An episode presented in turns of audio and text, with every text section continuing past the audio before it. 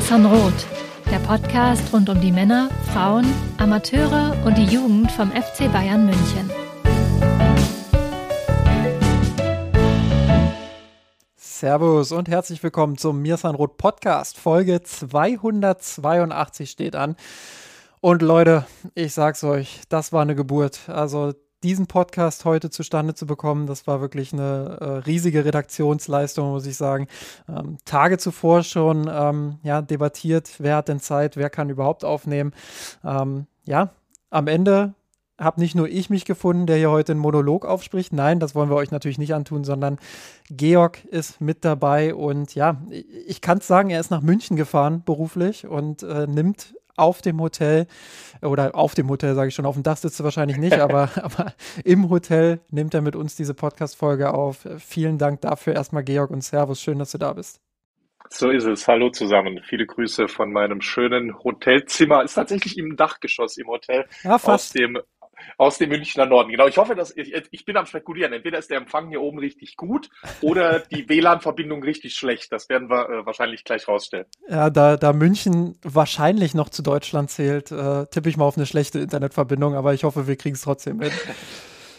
gut, Georg, dann lass uns mal direkt einsteigen und keine Zeit in Anführungsstrichen verschwenden. Ähm, ja, die Frauen sind wieder in die Saison gestartet. Der elfte Spieltag in der Bundesliga hat stattgefunden und ähm, damit wurde die Hinrunde beendet nach langer Winterpause.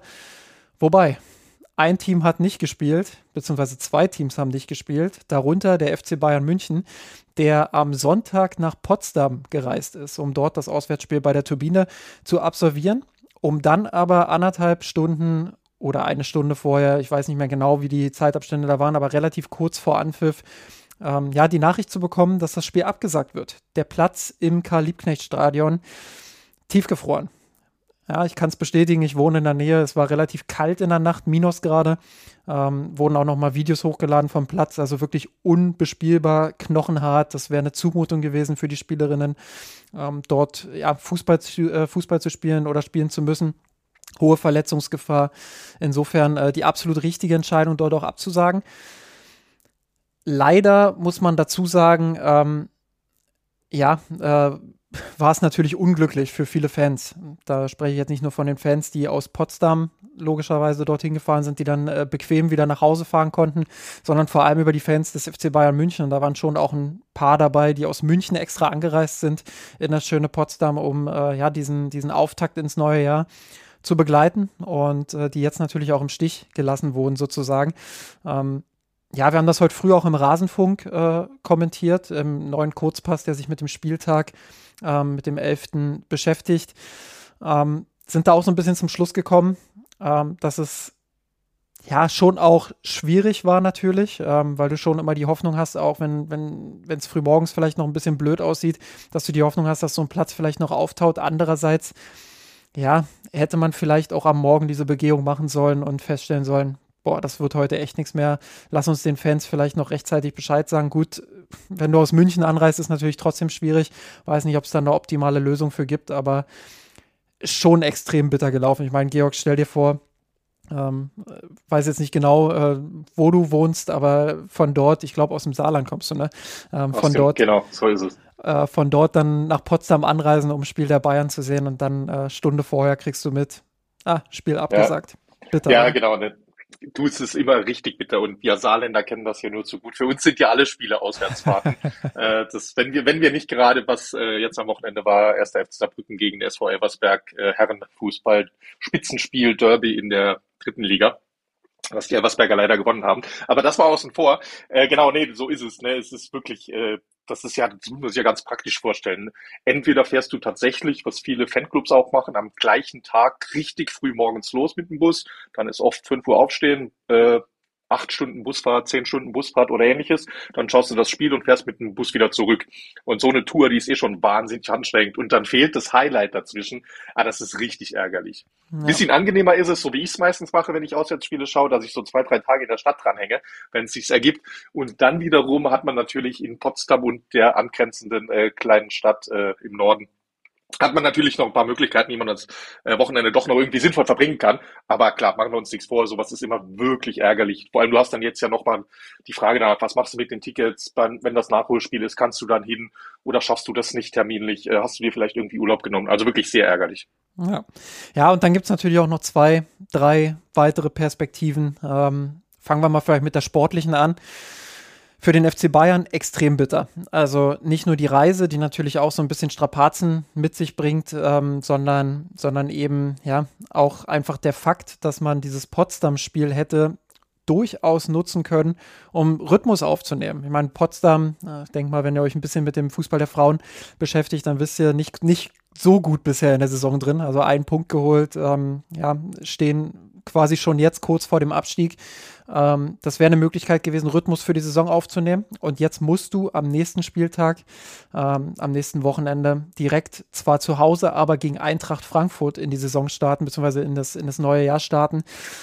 Boah, das ist schon eine Aufgabe. Ähm, die durften Rhythmus aufnehmen, haben 1 zu 0 gewonnen ähm, gegen den SV Meppen. Jetzt auch nicht überragend gespielt, aber schon relativ souverän. Ähm, dieses Spiel dann auch gewonnen. Ähm, ja, sind zumindest mal jetzt für diesen Spieltag, weil die Bayern nicht gespielt haben, äh, am FC Bayern auch vorbeigezogen. Und da ist jetzt für den nächsten Spieltag auch durchaus ein bisschen Druck auf dem Kessel. Plus halt die Tatsache, dass du gar nicht weißt, wo stehe ich eigentlich. Und ähm, das macht es natürlich jetzt auch für die, ähm, ja, für diesen Saisonstart, ich sage immer Saisonstart, aber ja, eigentlich geht ja die Saison jetzt erst los, wir kennen es ja. Ähm, nee, aber für, für die Rückrunde macht es das natürlich nicht einfacher, dass dieses Spiel jetzt auch abgesagt wurde. Dann die. Ja. Ähm, ja, ja zumal, ne, wenn ich das noch ergänzen darf, klar. Frankfurt jetzt mit, mit dem Spiel mehr natürlich, aber Frankfurt jetzt in der Tabelle tatsächlich sogar an den Bayern vorbeigezogen ist. Ja. Äh, das heißt, das heißt aber auch, es wird ein richtig schönes Spitzenspiel. Absolut, ja. Ja, und dann die zweite Perspektive, ähm, die Max heute auch im Rasenfunk aufgemacht hat, die ich sehr interessant fand, über die ich noch gar nicht so richtig nachgedacht habe, weil viele denken natürlich, ja, ähm, wäre natürlich gut, da jetzt eine Rasenheizung und sowas alles auch einbauen zu lassen im, im Kali. Ähm, einerseits natürlich die Frage nach, nach Kosten, andererseits ähm, hat Potsdam da häufig in der Vergangenheit nach meinen Informationen auch mit der Stadt Potsdam ähm, im, im Austausch gestanden. Äh, wurde da oft links liegen gelassen bzw. ignoriert. Und andererseits jetzt die Perspektive, die Max aufgemacht hat, ähm, das Klima finde ich sehr, sehr interessant. Ähm, einerseits natürlich, dass die Bayern dorthin geflogen sind. Ähm, klar, das denken sich jetzt viele, ist natürlich normal äh, im Fußballgeschäft. Ähm, aber andererseits eben auch, wenn wir über die Rasenheizung sprechen, ähm, dafür dann natürlich auch einen Energieaufwand aufzuwenden. Ähm, da hat er gesagt, es wäre natürlich gut, in Zukunft vielleicht darüber zu diskutieren, andere Spielpläne zu bauen. Also da wirklich auch umzustellen auf Systeme, ähm, die auch andere Länder schon vormachen, die sich damit auskennen, beispielsweise ähm, einen kalten Winter zu haben, ähm, wo man sagt, vielleicht im Jahresrhythmus so eine Saison äh, zu, zu spielen. Das wäre natürlich ein Vorschlag, äh, wo, man, wo man sagen könnte, da braucht es dann nicht unbedingt die Rasenheizung ähm, oder da braucht es nicht unbedingt ähm, diesen riesen Energieaufwand. Ähm, das fand ich eine sehr interessante Perspektive von ihm. Ähm, ist eine Diskussion, die man natürlich auch in Zukunft aufnehmen sollte. Ähm, ja, da bin ich äh, wirklich auch gespannt, wohin ja. sich der Fußball da auch entwickelt. Wobei da habe ich ja direkt, äh, also finde ich ja erstmal eine spannende Idee und äh, spannende Ideen sind immer erstmal per se gut. Äh, ich glaube, er hat ja wahrscheinlich auch noch keine wissenschaftliche Abhandlung drüber gemacht. Aber direkt habe ich da zwei spontane Entgegnungen oder Gedanken, die müsste ich jetzt mal durchrichten. Zum einen, wie viel Energie verbraucht das wirklich, so eine Rasenheizung? Ne? Jetzt nicht das ganze Spiel an sich, äh, Flug etc., der ist ja in dem Sinne auch im Sommer fällig, sondern die Heizung. Äh, je nach System, das du da verwendest, ist das Strom, hast du das irgendwie mit Wärme, mit irgendeiner Strom-Wärmekopplung. Ich will jetzt nicht äh, zu äh, energiewissenschaftlich, äh, ingenieurtechnisch werden. Aber es gibt da auch Mittel und Wege, dass vielleicht ähm, da jetzt nicht direkt ein Ölkraftwerk neben dem Stadion stehen muss, mit dem man da oder ein Kohlekraftwerk, mit dem man dann den Strom herstellt. Also es könnte sein, dass es gar nicht so viel ist. Gibt es auch bestimmt Zahlen zu, müsste man sich ja, mal Google, Google sagt, eine einzige Rasenheizung verbraucht pro Tag so viel Energie wie ein Einfamilienhaus im Jahr, circa 4000 ja. Kilowattstunden. Ja, aber das ist ja wenig. 4, 4000 Kilowattstunden ist wirklich wenig. So äh, auch mit äh, in der CO2-Bilanz. Das ist das ist in dem Sinne im, als Industrieverbraucher, das, ist, sind schon Peanuts. Aber, aber ich, ich will, ich will, ich, sorry, ich habe das Thema aufgemacht. Ich weiß, ich will es jetzt nicht abfilmen, ist irgendwie unverschämt, aber, äh, aber äh, das andere ist eigentlich mein interessanterer äh, äh, Punkt, den man bedenken muss. Und zwar, mit dem leider schon äh, existierenden Klimawandel täglich, äh, ja, mit dem wir täglich konfrontiert sind oder zumindest regelmäßig, führt ja dazu, dass es im Sommer noch heißer wird. Das heißt, es gibt ja sogar den Trend oder die Idee, dass du die Sommerpause vielleicht sogar noch länger machen musst oder noch weniger im Sommer spielen kannst, eben weil dann die andere Gefahr, nämlich die Gefahr von 35 Grad und äh, Sonnenschein und tatsächlich auch gefährlichen Temperaturen hast. Wir kennen das ja schon mit den zusätzlichen Trinkpausen bei manchen Spielen bei Grundtemperaturen. Und es ist ja zu befürchten, dass das noch mehr wird. Das heißt, weißt du, wie ich meine? Ja, ja, klar. Also noch mehr, noch, noch mehr Spiele einfach in den Sommer zu packen, ist gar nicht so einfach. Ich habe heute auch mit jemandem telefoniert, der, der meinte, ein bisschen mit Sarkasmus natürlich, äh, die zwei Jahre Winter sitzen wir auch noch aus und dann, dann, ja, dann genau, ist es ne? eh vorbei Ja. mit Winter. Ähm, nein, aber Spaß beiseite. Außer, aus, außer in Berlin und Brandenburg, da wird es aber noch 2050 äh, äh, eisig kalte Winter geben. Dessen seid ihr mal versichert. ja, Aber mal sehen, mal sehen. Ähm, Ja. Zumindest im Olympiastadion Berlin wird einem nie warm. Genau. Aber, eben, eben. Ne? aber, aber nee, äh, Spaß beiseite. Ähm, eine Perspektive, die da natürlich auch noch wichtig ist und auch ein Lösungsansatz gewesen wäre, der in dieser Saison schon sehr realistisch umsetzbar gewesen wäre, ähm, ist natürlich das, was Bianca Recht gesagt hat, sportliche Leiterin FC Bayern, die ähm, ja schon auch sauer war, das hat man gemerkt auf den DFB. Ähm, der FC Bayern hat nämlich sehr frühzeitig ähm, schon, als der Spielplan rauskam, Antrag darauf gestellt, dass man das äh, Heimrecht tauscht mit Turbine Potsdam, ähm, weil man einfach geahnt hat, dass der Platz, und man kennt es eben aus der Vergangenheit, dass der Kali im, im Winter eben einen Acker hat. Das ist einfach so. Ähm, muss man, da muss man nichts beschönigen, das ist so. Ähm, dass man da einfach Antrag gestellt hat, hey, lasst uns das tauschen. Lasst uns äh, zuerst zu Hause gegen Turbine Potsdam spielen, ähm, in dieses Winterspiel und dann eben am Ende der Saison ähm, das Auswärtsspiel absolvieren, wo es dann warm ist. Und ähm, der DFB hat das abgelehnt. Die genauen Gründe äh, habe ich jetzt nicht nochmal extra recherchiert, beziehungsweise im Kopf. Ähm, aber das wäre ja durchaus eine Möglichkeit gewesen, äh, Mhm. dem dann auch aus dem Weg zu gehen, gerade auch mit, mit der Ja. Erfahrung, die man in der Vergangenheit hat. Und da frage ich mich schon, ähm, ja, warum eigentlich? Ich, ich meine, war auch mein, mein erster Gedanke. Ich habe auch direkt gedacht, ja klar, was die Bianca da sagt, ist total logisch. Äh, je länger ich drüber nachdenke und wenn du auf den Spielplan schaust, das wäre ja der letzte Spieltag der Hinrunde gewesen. Also ist logischerweise das Rückspiel der letzte Saisonspieltag. Ja. Vielleicht, und äh, wenn es jetzt äh, das Spiel vom FC Bayern gegen Potsdam jetzt getauscht worden wäre, wäre vielleicht auch das nächste Heimspiel in zwei Wochen. Ich weiß nicht, gegen wen sie dann spielen. Äh, Köln, Meppen, Frankfurt, wer auch immer hätte vielleicht den äh, gleichen Antrag gestellt und gesagt, wir wollen auch tauschen. Und in Konsequenz hättest du dann zum Saisonende, wo es ja wirklich um alles geht, richtig kritische Spiele, bei Potsdam tendenziell um den Klassenerhalt, hätte Potsdam dann drei, vielleicht sogar vier Heimspiele in Folge gehabt. Und ich kann natürlich nachvollziehen, zumindest den Gedankengang, dass die Nee, das wollen wir nicht. Wir wollen nicht schon in den Saison gehen, in die Saison starten mit einem Spielplan, der automatisch vier Heimspiele, drei Heimspiele zum Saisonende für Turbine Potsdam bedeutet. Weil, was passiert als nächstes? Die Konkurrentinnen um den Abstieg, äh, in der Tabelle im Moment wäre es äh, Bremen oder Duisburg noch, dann beschweren die sich e ebenfalls nachvollziehbar. Also das könnte so ein Argumentationsstrang des DFB sein, aber äh, ich weiß es natürlich auch nicht. Ja, ja, absolut nachvollziehbar, klar, aber jetzt haben wir die Situation, jetzt wurde ähm, Ja. das Spiel abgesagt. Ähm, ich glaube, da muss man auch über Professionalisierung reden, da muss man auch drüber reden, Lösungen für die Zukunft zu finden. Ähm, Lösungen für die Zukunft ist dann auch das Stichwort. Ähm, der DFB hat einen Saisonreport rausgegeben am heutigen Montag, den 6. Februar, wo wir aufnehmen, nämlich für die Saison 2021, 2022. Ähm, ja, man kann so, so klar sagen, 46 Seiten Werbung ähm, dafür, äh, wie toll das alles sportlich war. Und dann kommt äh, das eigentlich Interessante für uns, ähm, nämlich der Finanzreport sozusagen, ähm, wo ja, Zahlen relativ äh, detailliert und ausführlich auch transparent gemacht werden. Ähm, nicht für die einzelnen Clubs, aber ähm, pro Club und also pro Club im Sinne von äh, Durchschnittswerte, die dort äh, gezeigt werden und aber auch nochmal äh, in den entscheidenden Statistiken ähm, differenziert zwischen Clubs, wo eben ähm, ja, starke Männerabteilungen mit hinterstehen, wie der FC Bayern, VfL Wolfsburg, TSG Hoffenheim etc. Und andererseits eben auch Clubs, äh, die reine Frauenclubs sind, also Turbine Potsdam, SGS Essen etc. pp. Ähm, Georg, wir haben diese Zahlen im Vorgespräch einmal uns angeguckt, überflogen. Ähm, dir sind direkt ein paar Dinge ins Auge gefallen. Ja, sag, sag, uns doch mal ja. ähm, oder überflieg doch mal ganz kurz, ähm, was dir da besonders aufgefallen ist. Genau, ja, also ist es tatsächlich, du bist mal wieder viel zu kritisch. Äh, das ist, der, der, der Report ist nicht halb so schlecht, wie du ihn gerade darstellst. Nee, das, also das, das, das, will ich, das will ich auch gleich klarstellen. Ich will den Report nicht schlecht machen. Ich finde das, also nee, erstmal erst, ja, erstmal finde ich es gut, dass da transparent äh, dargestellt genau. wird, ähm, was Sache ist.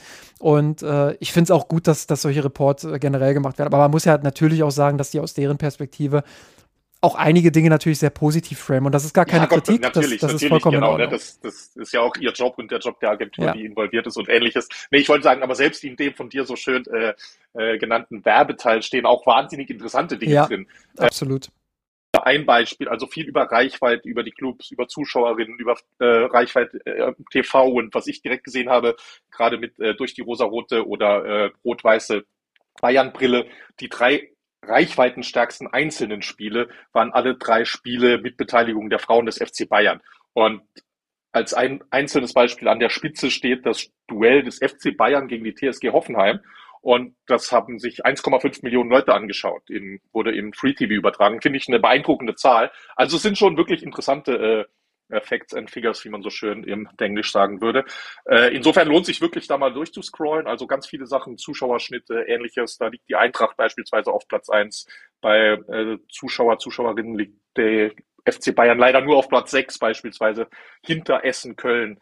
Äh, auch interessant, Medieninteresse. Sorry, ja. dass ich da so. so ja, ja, genau, aber das meine ich. Ne? Potsdam, ja, ja, wie, wie, wie, weit Potsdam auch oben ist in Sachen Medieninteresse. Gut, das hängt auch natürlich damit zusammen, äh, was da alles jetzt nicht so lief und die Leute lieben genau, Chaos, ne? die Leute lieben Skandale. Klassik, absolut, ähm, absolut. Aber ja, ja, ist schon auch Potenzial hinter. Potsdam. Eben, genau. Also, also da sind überall richtig interessante Dinge drin, aber jetzt dann äh, zu dem von dir schon eingeleiteten Thema Finanzen. Genau, ne, was wir sehen, was glaube ich niemanden erwartet, insgesamt gehen die Zahlen nach oben. Das ist klar. Einnahmen gehen nach oben.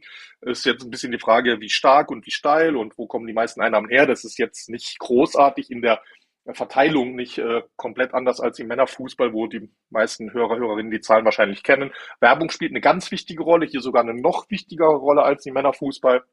Und daneben gibt's dann eben noch die, äh, die Säule mediale Verwertung, TV-Gelder, die hat ungefähr einen ähnlichen Anteil wie im Männerfußball und äh, der die Einnahmen aus äh, Matchday heißt es bei den Herren des FC Bayern, die sind bei den Frauen deutlich geringer, eben wegen des niedrigeren Zuschauerinteresses vor Ort im Stadion und dann sind die Tickets ja noch mal ein Stück weit billiger. Hospitality spielt noch einen deutlich kleineren, äh, noch eine deutlich kleinere Rolle, ähnliches. Also ja, genau, da viele interessante Entwicklungen. Was haben wir noch? Äh, Personalkosten sind, haben einen ordentlichen Anteil. Über 50 Prozent der Ausgaben äh, gehen ja, betragen die Personalkosten für Spieler, Spielerinnen und Trainerstab, Analystenstab, äh, was auch immer man dazu definiert. Vielleicht da mal äh, auch die genauen Zahlen nennen. 2017, 2018 lag der Aufwand pro Club äh, beim Personal noch bei einer Million in etwa. Äh, mittlerweile sind es schon 1,6 Millionen Euro, die da ähm, in der letzten Saison 2021, 2022 allein für Personal aufgewandt wurden. Ja, genau. Das ist eine doch ganz nette Entwicklung, denke ich mal, ganz positiv. Also man merkt, die äh, das gestiegene Interesse. Es kommt auch was bei den Spielerinnen an. Und ich glaube, alle, die sich dafür interessieren, wünschen sich das ja ein Stück weit und äh, gönnen das gleichzeitig, ne, ohne dass wir das jetzt, ich weiß gar nicht, wie viele Spielerinnen der FC Bayern beispielsweise im Kader hat. Und das sind ja auch alles Durchschnittswerte, aber 1,6 Millionen, äh, das heißt, das ist im Durchschnitt weniger als 100.000 pro Spielerin und zwar deutlich weniger. Ja, ich kann, also da, ich kann da sogar Werte nennen, ja. die, ähm, weiß gar nicht mehr, von wem sie erhoben wurden. Ich muss das danach nochmal recherchieren. Ähm, bin mir aber sicher oder relativ sicher, dass das sogar von mehreren äh, Studien beziehungsweise mehreren äh, Recherchen auch äh, aufgedeckt wurde. Das war so 2020, 2021, ähm, glaube ich, äh, rum. Da war der Durchschnittswert beim, beim Gehalt einer Spielerin in der Bundesliga gerade mal bei knapp 40.000 Euro, also ein bisschen mehr als 40.000 waren es. Also das zeigt auch nochmal, auch das ein Durchschnittswert. Das bedeutet, es gibt sehr, sehr viel, was weit darunter liegt und was natürlich dann äh, nicht reicht, um davon leben zu können. Mhm. Ähm, es gibt natürlich auch sehr viel, was weit darüber liegt. Ähm, und da ziehen Wolfsburg und, und Bayern natürlich vor allem den Durchschnitt auch weit nach oben. Ähm, meine gelesen zu haben, dass der, ähm, dass das Topgehalt in der Bundesliga bei einem niedrigen sechsstelligen Bereich liegt ähm, pro Jahr. Ähm, also ja, das, ja. das ist so die Range, die man, die man da erwarten kann. Würde mich, wenn wir hier gerade mit der Statistikvorlesung weitermachen, wenn man einfach über das Durchschnittsgehalt eine, eine äh, gaussische Verteilung drüber legt, dann ist es fast automatisch äh, logisch, dass man mindestens in so einem Bereich ankommt. Und äh, wir mögen ja alle unsere Normalverteilung. Sorry fürs äh, fürs äh, fürs Abdriften ins äh, Nerdige.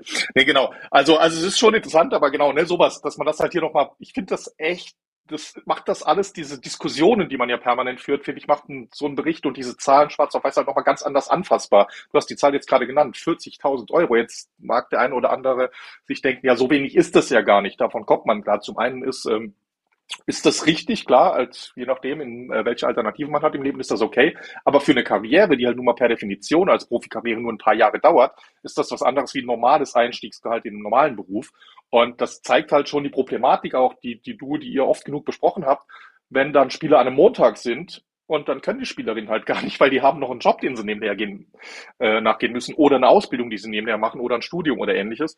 Also das zeigt schon äh, die Komplexität dieses, um halt wirklich echte nach, äh, wie soll ich sagen, nachhaltiges äh, Profitum, nachhaltige, Pro echte Profispielerin zu sein, braucht es halt noch eine kleine Steigerung. Die müssen jetzt ja nicht direkt so unverschämt viel verdienen wie die Männer, aber ein bisschen, äh, bisschen was brauchen sie noch, glaube ich. Ja, wenn wir dann und, beim Personalaufwand sind, ja. äh, Handel und Verwaltung, hast du auch sehr, sehr ja, verwundert stimmt, drauf geblickt. Ja, das, das fand ich auch eine super schöne Zahl. Also falls jemand äh, einfach äh, Lust hat, ich weiß nicht, Justin, wir können das bestimmt, der ist öffentlich zugänglich, ne? Dieser, ja, ja, dieser ja, Bericht. ja. Dann können wir den bestimmt ich auch Ich werde das auch verlinken, also verlinken. In, den, in den Show Notes werdet ihr einen Link dazu finden und wenn ihr Lust habt, euch da durchzuklicken, ist wirklich sehr interessant, wie Georg das auch sagt, äh, dann schaut da gerne rein. Und genau, und was dabei, also im Durchschnitt, es gibt dann Personalaufwand für das Sportliche und es gibt einen aufgeschlüsselten Personalaufwand für die Position Handel und Verwaltung. Also all jene Mitarbeiter, Mitarbeiterinnen, die am Campus sitzen und sich um Werbeverträge kümmern, die sich um organisatorisches kümmern, Lohnbuchhaltung kümmern, juristische Themen kümmern, äh, Merchandise kümmern. Es gibt ja ganz viele Themen eigentlich, um die sich gekümmert werden muss. Und im Durchschnitt belaufen sich die Kosten für den Personalaufwand für jene Mitarbeiter und Mitarbeiterinnen auf 87.000 Euro. Und das ist die Kosten für einen Arbeitgeber. Das heißt, inklusive äh, Arbeitgeberanteile für äh, Steuer, Versicherungen etc. Das heißt, das ist nicht viel mehr im Durchschnitt als eine Vollzeitstelle. Kannst jetzt überlegen, je nachdem, wie gut die bezahlt sind, äh, vielleicht auch mal zwei Vollzeitstellen oder anderthalb oder verschiedene Aushilfskräfte. Aber eigentlich ist das völlig irre, wenn man sich überlegt, wie viel Arbeit rund um so einen Fußballverein entsteht. Wenn man sich überlegt, ich will gar nicht wissen, wie viele Mitarbeiter der FC Bayern oder die FC Bayern AG insgesamt hat. Ich glaube, es sind viele hundert alleine im, äh, in der Sponsorenbetreuung arbeiten bei den Herren des FC Bayern 30 Leute, glaube ich, die halt nur dafür da sind, der Allianz alle Wünsche zu erfüllen. Und bei den Frauen gibt es für alle organisatorischen Dinge im Durchschnitt, wie gesagt, beim FC Bayern ist es natürlich oberhalb des Durchschnitts, aber für alle anderen Vereine, für Turbine Potsdam, für äh, MSV Duisburg, für Werder Bremen Frauen gibt es im Durchschnitt äh, eine oder anderthalb äh, Fachkräfte, die in der Verwaltung arbeiten. Finde ich, finde ich völlig Wahnsinn. Erklärt dann auch, dass es hier und da vielleicht mal Dinge noch nicht 100% professionell laufen.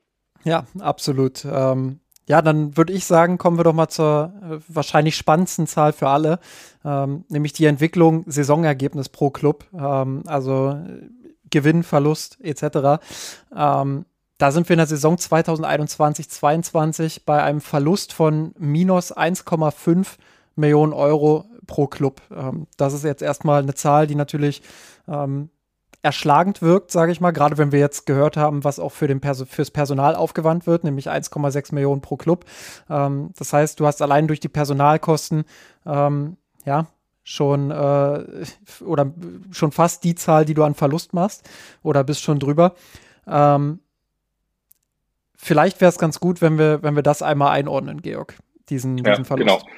Ja, also genau, zum einen genau, was du gesagt hast. Ne? Der Verlust ist prozentual relativ hoch. Die ganz ungefähr, Pi mal Daumen, ich weiß, zu viele Zahlen ist immer rein in einem Podcast schwer äh, mitzubekommen, aber im Prinzip ganz ungefähr über den Daumen geschlagen sind die Verluste so, äh, nee, umgekehrt, die Umsätze sind so hoch wie die Personalkosten. Das heißt, alles andere, entweder kannst du sagen, die Umsätze decken alle Spielkosten, alle Betriebsausgaben und alles an Personal kommt on top oder umgekehrt. Aber das ist letztlich eine Wirtschaftlichkeit, das sind Renditezahlen wie beim FC Barcelona oder FC Chelsea umgerechnet. Also das ist hoch verlustträchtig. Von einem Euro, den sie einnehmen, geben sie zwei Euro aus. Das ist immer die Situation im in der Frauenfußball-Bundesliga. Ein Euro Einnahmen, zwei Euro Ausgaben. Und das kumuliert dann eben im Durchschnitt über alle Vereine auf 1,5 äh, Millionen Euro Verlust pro Saison. So, und jetzt sagt der DFB aber, das ist zwar ein negatives Saisonergebnis, aber Zitat, dennoch befindet sich die Liga in keiner wirtschaftlich bedrohlichen Situation. Das negative äh, Saisonergebnis spiegelt vielmehr das immer größer werdende nachhaltige Engagement der Lizenzclubs im Frauenfußball wider. Man ist bereit, Investitionen zu tätigen, sieht damit aber auch werthaltige Gegenleistungen hinsichtlich Marke und Imagegewinn verbunden. Viele Aspekte, wie zum Beispiel die Ergebnisse der Medienausschreibung, machen deutlich, dass der Frauenfußball große Ertragspotenziale bietet und und die Möglichkeit zur mittelfristig eigenständigen Finanzierung besteht. Ja, das sind tatsächlich, das ist gut. Da sind, für mich sind da zwei Aspekte interessant dran. Zum einen teile ich diese Einschätzung. Grundsätzlich, das ist ein Thema, haben wir hier auch an anderen Stellen schon öfters drüber geredet. Frauenfußball ist im Moment, ob man selbst Fan ist oder nicht, aber das kann man ganz objektiv festhalten, es ist eine Sportart mit Wachstum. Wachsende Interesse, wachsende äh, Zuschauerzahlen, wachsende Reichweite. Das ist objektiv messbar und zwar anhand verschiedener Kriterien, ob Social Media Follower, Followerinnen sind, ob es Fernsehzuschauer sind, ob es äh, Stadionzuschauerinnen sind. Also es passiert was. Und insofern ist das genau richtig, rein wirtschaftlich. Das hat überhaupt nichts mit Liebhaberei zu tun. Das ist eine Hardcore-BWL-Entscheidung, zu sagen, das ist ein Wachstumsmarkt, da investieren wir jetzt. Finde ich gut auch, dass der DFB das so unterstützt und die Vereine. Das zum ersten. Und das zweite ist natürlich das Spannende, was hier so ein bisschen elegant im äh, fast äh, Beamtendeutsch äh, verpackt war, mit den Lizenzabteilungen der Profiklubs, dass die das tragen. Denn, und das ist, glaube ich, das zweite Spannende bei diesem Verlust, nicht alle Vereine machen so viel Verlust, wie wir es gerade hochgerechnet haben. Ja. Das ist der Durchschnitt. Es gibt noch eine kleine Gruppe von widerspenstigen Galliern, nenne ich es mal, die ja Justin, man kann so sagen, die keinen Verlust machen. Ja, die, die, die, die Frauenclubs ja. nämlich. Äh, und das ist genau. interessanterweise und äh, zum Glück auch transparent vom DFB so dargestellt ähm, in, dieser, in dieser Grafik. Äh, wenn ihr den Report vor euch habt, dann gerne mal auf Seite 56 gehen. Ähm, Dort gibt es nämlich seit 2017, 18 ähm, ja, diese, diesen orangenen, dicken, fetten Balken, der alle Clubs äh, betrifft. Und da geht es von minus 928.000 Euro Verlust bis hin zu diesem Riesenbalken mit minus 1,5 Millionen, den wir gerade beschrieben haben. Und dann gibt es teilweise fast gar nicht sichtbar noch so einen kleinen grauen Balken. Und der betrifft eben diese Frauenclubs. Turbine Potsdam, SGS Essen. Das sind Clubs, die haben eben keine Männerabteilung hinter sich. Die haben keinen FC Bayern hinter sich äh, aus der Männerabteilung, der viel Geld macht, keinen VfL Wolfsburg äh, hinter sich, der, der über VW allein auch schon äh, richtige Einnahmen hat. Ähm, ja, etc. pp, TSG Hoffenheim, ähm, all diese Clubs, die eben äh, diese Bundesliga-Clubs auch aus dem Männerbereich hinter sich haben oder zumindest mal ein Zweitliga-Club etc. So, und äh, da sind wir ähm, 2017, 18 bei null also plus minus null anscheinend. 2018, 19 bei minus 31.000. Ähm, 2019, 20 sogar bei einem Gewinn von 192.000 Euro immer pro Club. Ähm, der Durchschnitt dieser Frauenclubs also. 2020, 21 ebenfalls mit einem Gewinn von 23.000 Euro und in der vergangenen Saison 21, 22 dann ein Verlust von minus 151.000 Euro. Aber natürlich überhaupt nichts im Vergleich. Also muss man sicherlich auch einordnen. Genau. Gewinne, ja. Verluste ähm, sind natürlich auch eine andere Größenordnung bei einem, bei einem Club wie SGS Essen.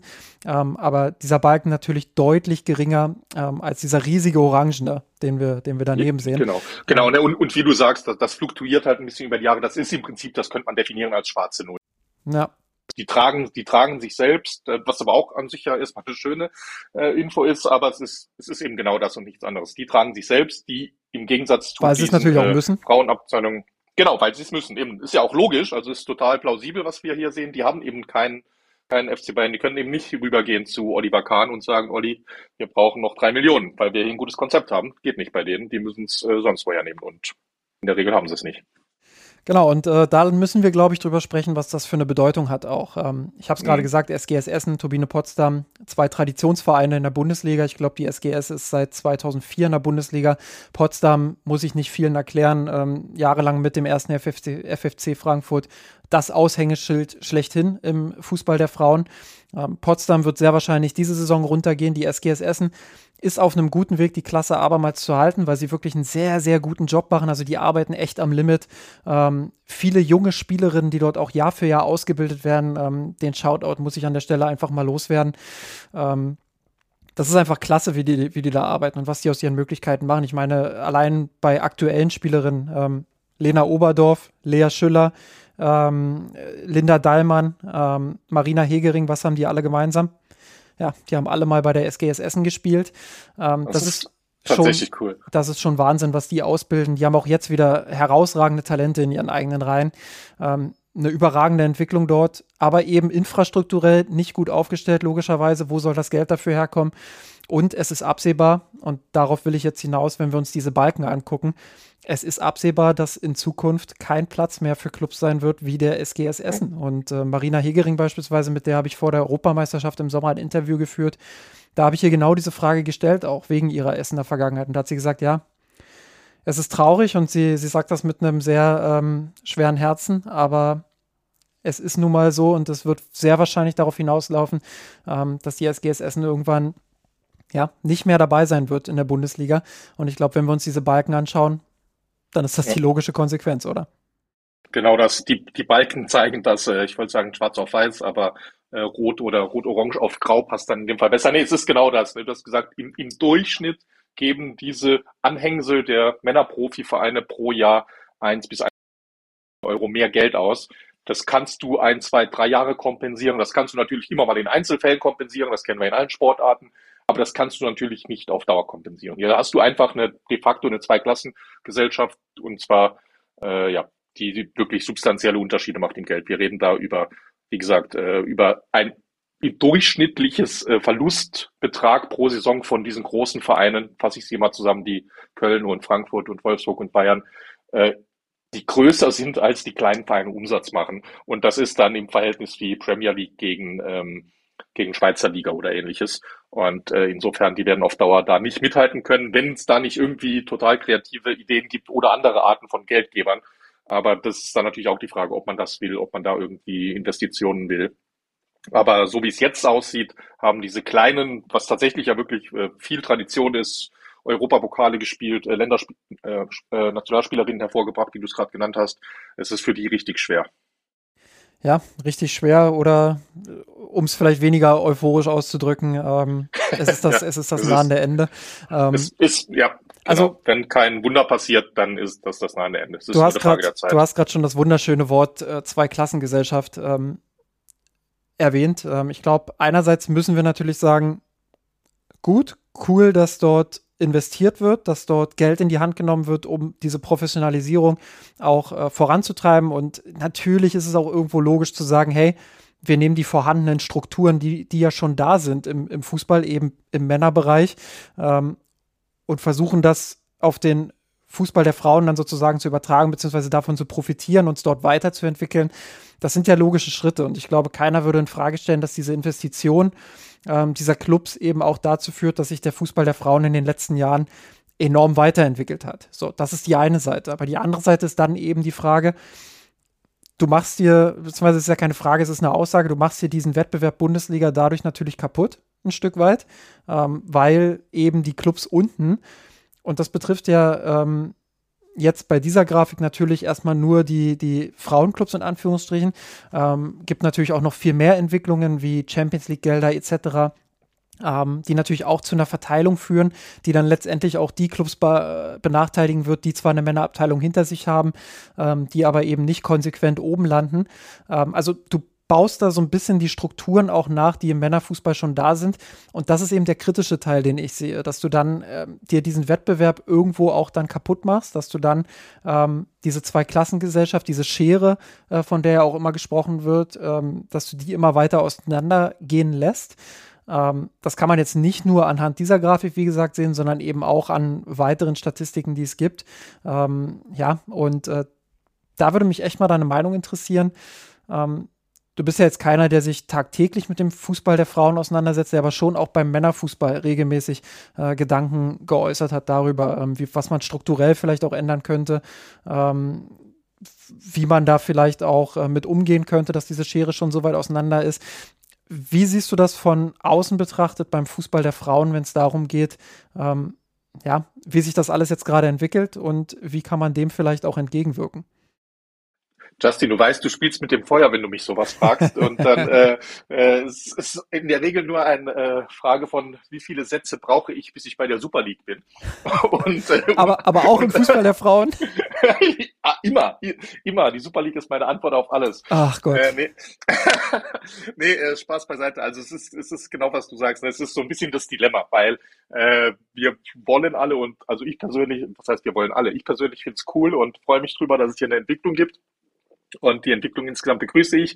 Und die Begleiterscheinungen sind genau, oder die Entwicklungs, der Entwicklungspfad, den wir aktuell beobachten, ist eben genau der, dass es jetzt beschleunigt wird und dass eben äh, die Kleinen es nicht können, die Eigenständigen, die Independents und dass es halt eben nur die äh, Wolfsburg und Bayern die Anhängsel können der großen Vereine und dass das die Liga auseinanderreißt, das sehen wir jetzt ja auch. Ne? Die Hälfte der äh, Spiele der Bayern-Frauen sind äh, total eindeutig, sind äh, nicht wirklich spannend. Und äh, richtige Sensationen gibt's ganz, ganz selten, dass die mal Punkte lassen gegen eine der letzten drei oder vier Teams. Und das ist jetzt schon auseinanderdriften. Und das ist natürlich nicht gut, weil äh, gehen wir mal den Gedanken von vorhin weiter und gehen einfach mal davon aus, dass jetzt Essen und Potsdam absteigen und dann vielleicht noch, ich weiß jetzt gar nicht, äh, welche anderen Profiklubs im Moment, also Profiklubs der Herren in der zweiten Liga um den Aufstieg mitspielen, aber dann kommt RB irgendwann Leipzig. vielleicht dann kommt irgendwann noch RB Leipzig und vielleicht noch äh, Hertha und vielleicht noch äh, der HSV oder äh, andere Frauenteams nach oben. Aber bis dahin ist dann erstmal die Lücke, weil Bayern und Wolfsburg, die werden den Fuß nicht vom Gas nehmen, die werden sich weiter nach vorne absetzen, die wollen ja weiter international, die wollen ja an Barcelona und äh, Lyon ran. Und äh, da werden es auch dann RB Leipzig trotz Aufstieg und Red Bull Millionen nicht so schnell schaffen aufzuschließen. Und äh, Hamburg und Schalke oder wer auch immer werden es noch schwieriger haben. Dortmund ist, glaube ich, noch ein bisschen äh, bemüht, zumindest äh, auch einen Anschluss zu finden. Also es ist, es ist definitiv dieses Dilemma. Und tatsächlich, ich habe es vorhin spaßeshalber gesagt, aber ich weiß es nicht. Ich bin ja, wie du weißt, wirklich Freund der Super League äh, für, im Herrenfußball. Es könnte schon sein, dass das auch im Frauenfußball halt so ein richtiger Turbo-Booster und Katalysator. Stellst dir halt mal vor, jetzt mal völlig losgelöst von dieser sportlichen Tradition, Auf- und Abstieg und lokale Spiele. Aber gerade weil es diese Tradition im Frauenfußball noch gar nicht so gibt, da macht man in dem Sinne nicht so viel kaputt. Aber stell dir einfach vor, eine richtig schöne Liga mit äh, auch nicht nur in den vier großen europäischen Ländern, die Champions League Relevanz haben, sondern mit acht, neun oder zehn europäischen Ländern, die Relevanz haben, äh, von Skandinavien über äh, Portugal, Spanien, Frankreich, äh, England mitgenommen, die noch nicht so weit weg sind im Frauenfußball wie im Herrenfußball mit ihrer Premier League äh, über Osteuropa. Da weiß ich leider nicht, welche Mannschaften stark sind, nicht so richtig viele bisher, ne? Aber du hast da, baust dir da irgendwie eine schöne äh, Europa League mit 30 Teams, mit zwei Conferences, wie auch immer inspiriert. Und ich könnte mir das echt schon spannend vorstellen. Und du hast dann halt jedes Jahr äh, in der Liga, in irgendeinem Ligasystem, Bayern Barca, Bayern Chelsea, also ich muss mir da noch genauer Gedanken machen, aber das könnte schon da eine Variante sein im Frauenfußball. Why not? Ja, müsste wahrscheinlich aber auch ähm, über Jahre hinweg aufgebaut werden, weil man muss auch so ehrlich sein, dass äh, das Niveau ähm, im Fußball der Frauen. Ähm, auch da gibt es ja immer noch eine, eine Schere, logischerweise. Und ähm, es ist breiter geworden an der Spitze. Früher gab es zwei Mannschaften meistens oder zwei Teams, mhm. die das dominiert haben. Jetzt kann man sagen, ja, Lyon und Barcelona sind ja jetzt auch die dominanten Teams, aber du hast natürlich auch den VfL Wolfsburg, du hast die englischen Teams, äh, du hast den FC Bayern, der aufstrebt, du hast PSG, die aufstreben. Ähm, also das ist schon auch jetzt ähm, breiter geworden an der Spitze, aber es ist eben in Europa noch lange nicht so breit, dass ich da über, über ähm, ja, über nicht, aber, Ligen mit, mit 30 Teams oder ja, so äh, aber, philosophieren würde. Müssen, müssen wir nicht mit 30 gehen lassen, aber jetzt hast du hier, jetzt hast du hier in mir was, äh, was ausgelöst. Pass mal auf, lass, lass mich mal noch zwei, zwei, noch, noch, noch zwei Minuten drüber philosophieren. Und zwar habe ich jetzt zwei ganz verrückte Ideen. Erstens, also wenn ich ein Investor wäre, irgend so ein amerikanischer Milliardär, Hedgefonds, äh, oder irgendwelches schmutziges Geld und sowas machen wollte. Und ich merke, bei den Herren komme ich nicht so richtig äh, voran. Ne? Hier, es gibt mal, äh, in Brüssel gibt's mal gute, schlechte Urteile, in Spanien mal bessere für die Super League und äh, werden eh immer weniger Vereine und im Moment äh, die Öffentlichkeit ist fast komplett dagegen. Die Premier League ist eh eine eigene Super League. Also wenn es ist der, der Pfad relativ schwierig, es im Herrenfußball zu schaffen. Wenn die clever sind, dann gehen sie jetzt in den Frauenfußball und machen es dort zeigen dort fünf Jahre lang, dass es klappt, mit sensationellen Quoten, richtig gutem Fußball, richtig großer Relevanz einfach und kopieren es dann danach im Herrenfußball. Und im Frauenfußball, und das ist eben mein Punkt, ich glaube, das wäre nicht so schwer. Du brauchst ja nur, nimm einen ja, 5 Milliarden Investment, JP Morgan, easy, Geld haben die, äh, machen einen Deal mit, äh, mit äh, Apple TV oder mit Prime. Apple TV hat jetzt einen Riesendeal mit der Major League Soccer gemacht, ist eine der ersten oder einzigen Sportligen überhaupt, die weltweit auf allen Kanälen alle Spiele immer nur auf einem Anbieter gesendet werden und in dem Fall ist das Apple TV. Jetzt stell dir vor, Amazon Prime und Netflix haben irgendwie eine Bieterschlacht und sagen, ja Mann, da habe ich, das ist meins, da sehen wir uns. Die sagen, wir nehmen das Geld in die Hand, wir refinanzieren das, wir machen hier den TV-Deal für exklusive Rechte an der Frauen Super League. Wie gesagt, irgendein Investor springt rein. Und du müsstest diesen Verein, wir haben uns gerade die Zahlen angeschaut. Die Bundesliga ist nicht die reichste, nicht die Top-Liga, vielleicht im Durchschnitt aber auch doch. Ich glaube, aber England ist mittlerweile vorne. Aber du müsstest den Frauenteams, damit es sich lohnt, ja nur mehr Geld bezahlen, als sie aktuell in der Bundesliga und im Europacup bekommen. Weißt du, wie ich meine? Wenn aktuell also der FC Bayern Frauen 5 Millionen Euro Umsatz macht und dieser Investor sagt, ich garantiere euch 10 Millionen Euro Umsatz und ihr spielt Super League eben Woche für Woche gegen äh, Barca und äh, Benfica und Co. Ey, da kann man einen Case draus machen. Ich bin, ich, ich, ich sitze schon am Pitch Deck. Äh, ich werde morgen mal in äh, Wall Street anrufen von Apple. Okay, jetzt, jetzt, äh, zerstör okay. jetzt, zerstör jetzt, jetzt zerstören wir hier im Mirsan Roth Podcast den, den Fußball der Frauen. Ähm, Nein, ja, ihr, ich, habt, ihr, habt, zuerst gehört, ihr wisst, wer schuld ist. Ja, ja. Nee, ähm, jetzt bin ich komplett, jetzt, jetzt bin ich komplett baff. Ich weiß. Also, ja, sorry, sorry, liebe Zuhörer und Zuhörerinnen. Ich, ich mache jetzt mal, ich mache jetzt mal die, ich mache jetzt mal die Gegenfrage ähm, ja. oder die Gegenseite. Ich will gar nicht jetzt extrem lang argumentieren, aber ähm, ist es für den Fußball der Frauen nicht eher ein lohnenswerterer Weg, um da jetzt mal die Gegenfrage zu stellen, ähm, zu sagen, okay, an den Fußball der Männer werden wir von, von der von der, vom Interesse her, vom ähm, Umsatz her, vom, von, von der Gewalt, von diesem, diesem pompösen, diesem riesigen, da werden wir nie rankommen. Ähm, lasst uns doch was Eigenes aufbauen, lasst uns doch schauen, ähm, dass wir mit Werten glänzen sozusagen oder mit Werten Leute zu uns bringen, ähm, die einfach im, in, in, diesem, in diesem abgehobenen Profifußball der Männer nicht mehr vorhanden sind. Also diese Nahbarkeit, die den Fußball der Frauen auszeichnet, auf der einen Seite, ähm, aber auch, wenn ich über Atmosphäre spreche, ähm, dann spreche ich über, über Stadien, die sich zwar immer mehr füllen, die aber eine absolut inklusive Stimmung bilden. Das, also ich habe mit so vielen äh, queeren Menschen gesprochen ähm, und auch aus, aus anderen äh, Bevölkerungsgruppen, die einfach in unserer Gesellschaft äh, benachteiligt werden, die gesagt haben, hey, wenn ich zum Fußball der Frauen gehe, ich fühle mich da so wohl, ich fühle mich da so sicher, so, äh, so ich fühle mich da einfach gut und äh, wenn ich das, wenn ich zum Männerfußball gehe in die Stadien, fühle ich mich einfach zu oft unsicher, fühle mich zu oft ähm, einfach nicht wohl dort.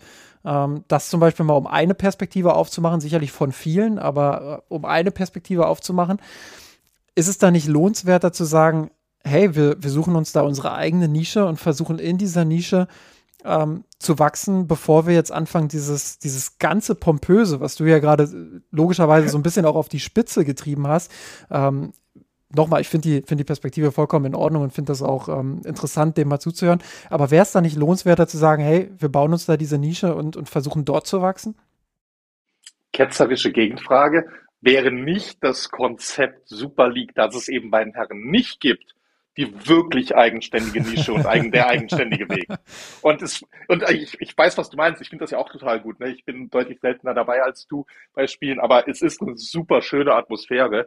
Äh, und das ist ja alles, will ich ja gar nicht nehmen, will ich gar nicht kleinreden. Das ist ein wirklich wichtiger äh, Aspekt und es soll ja auch gar nicht immer nur ums Finanzielle gehen.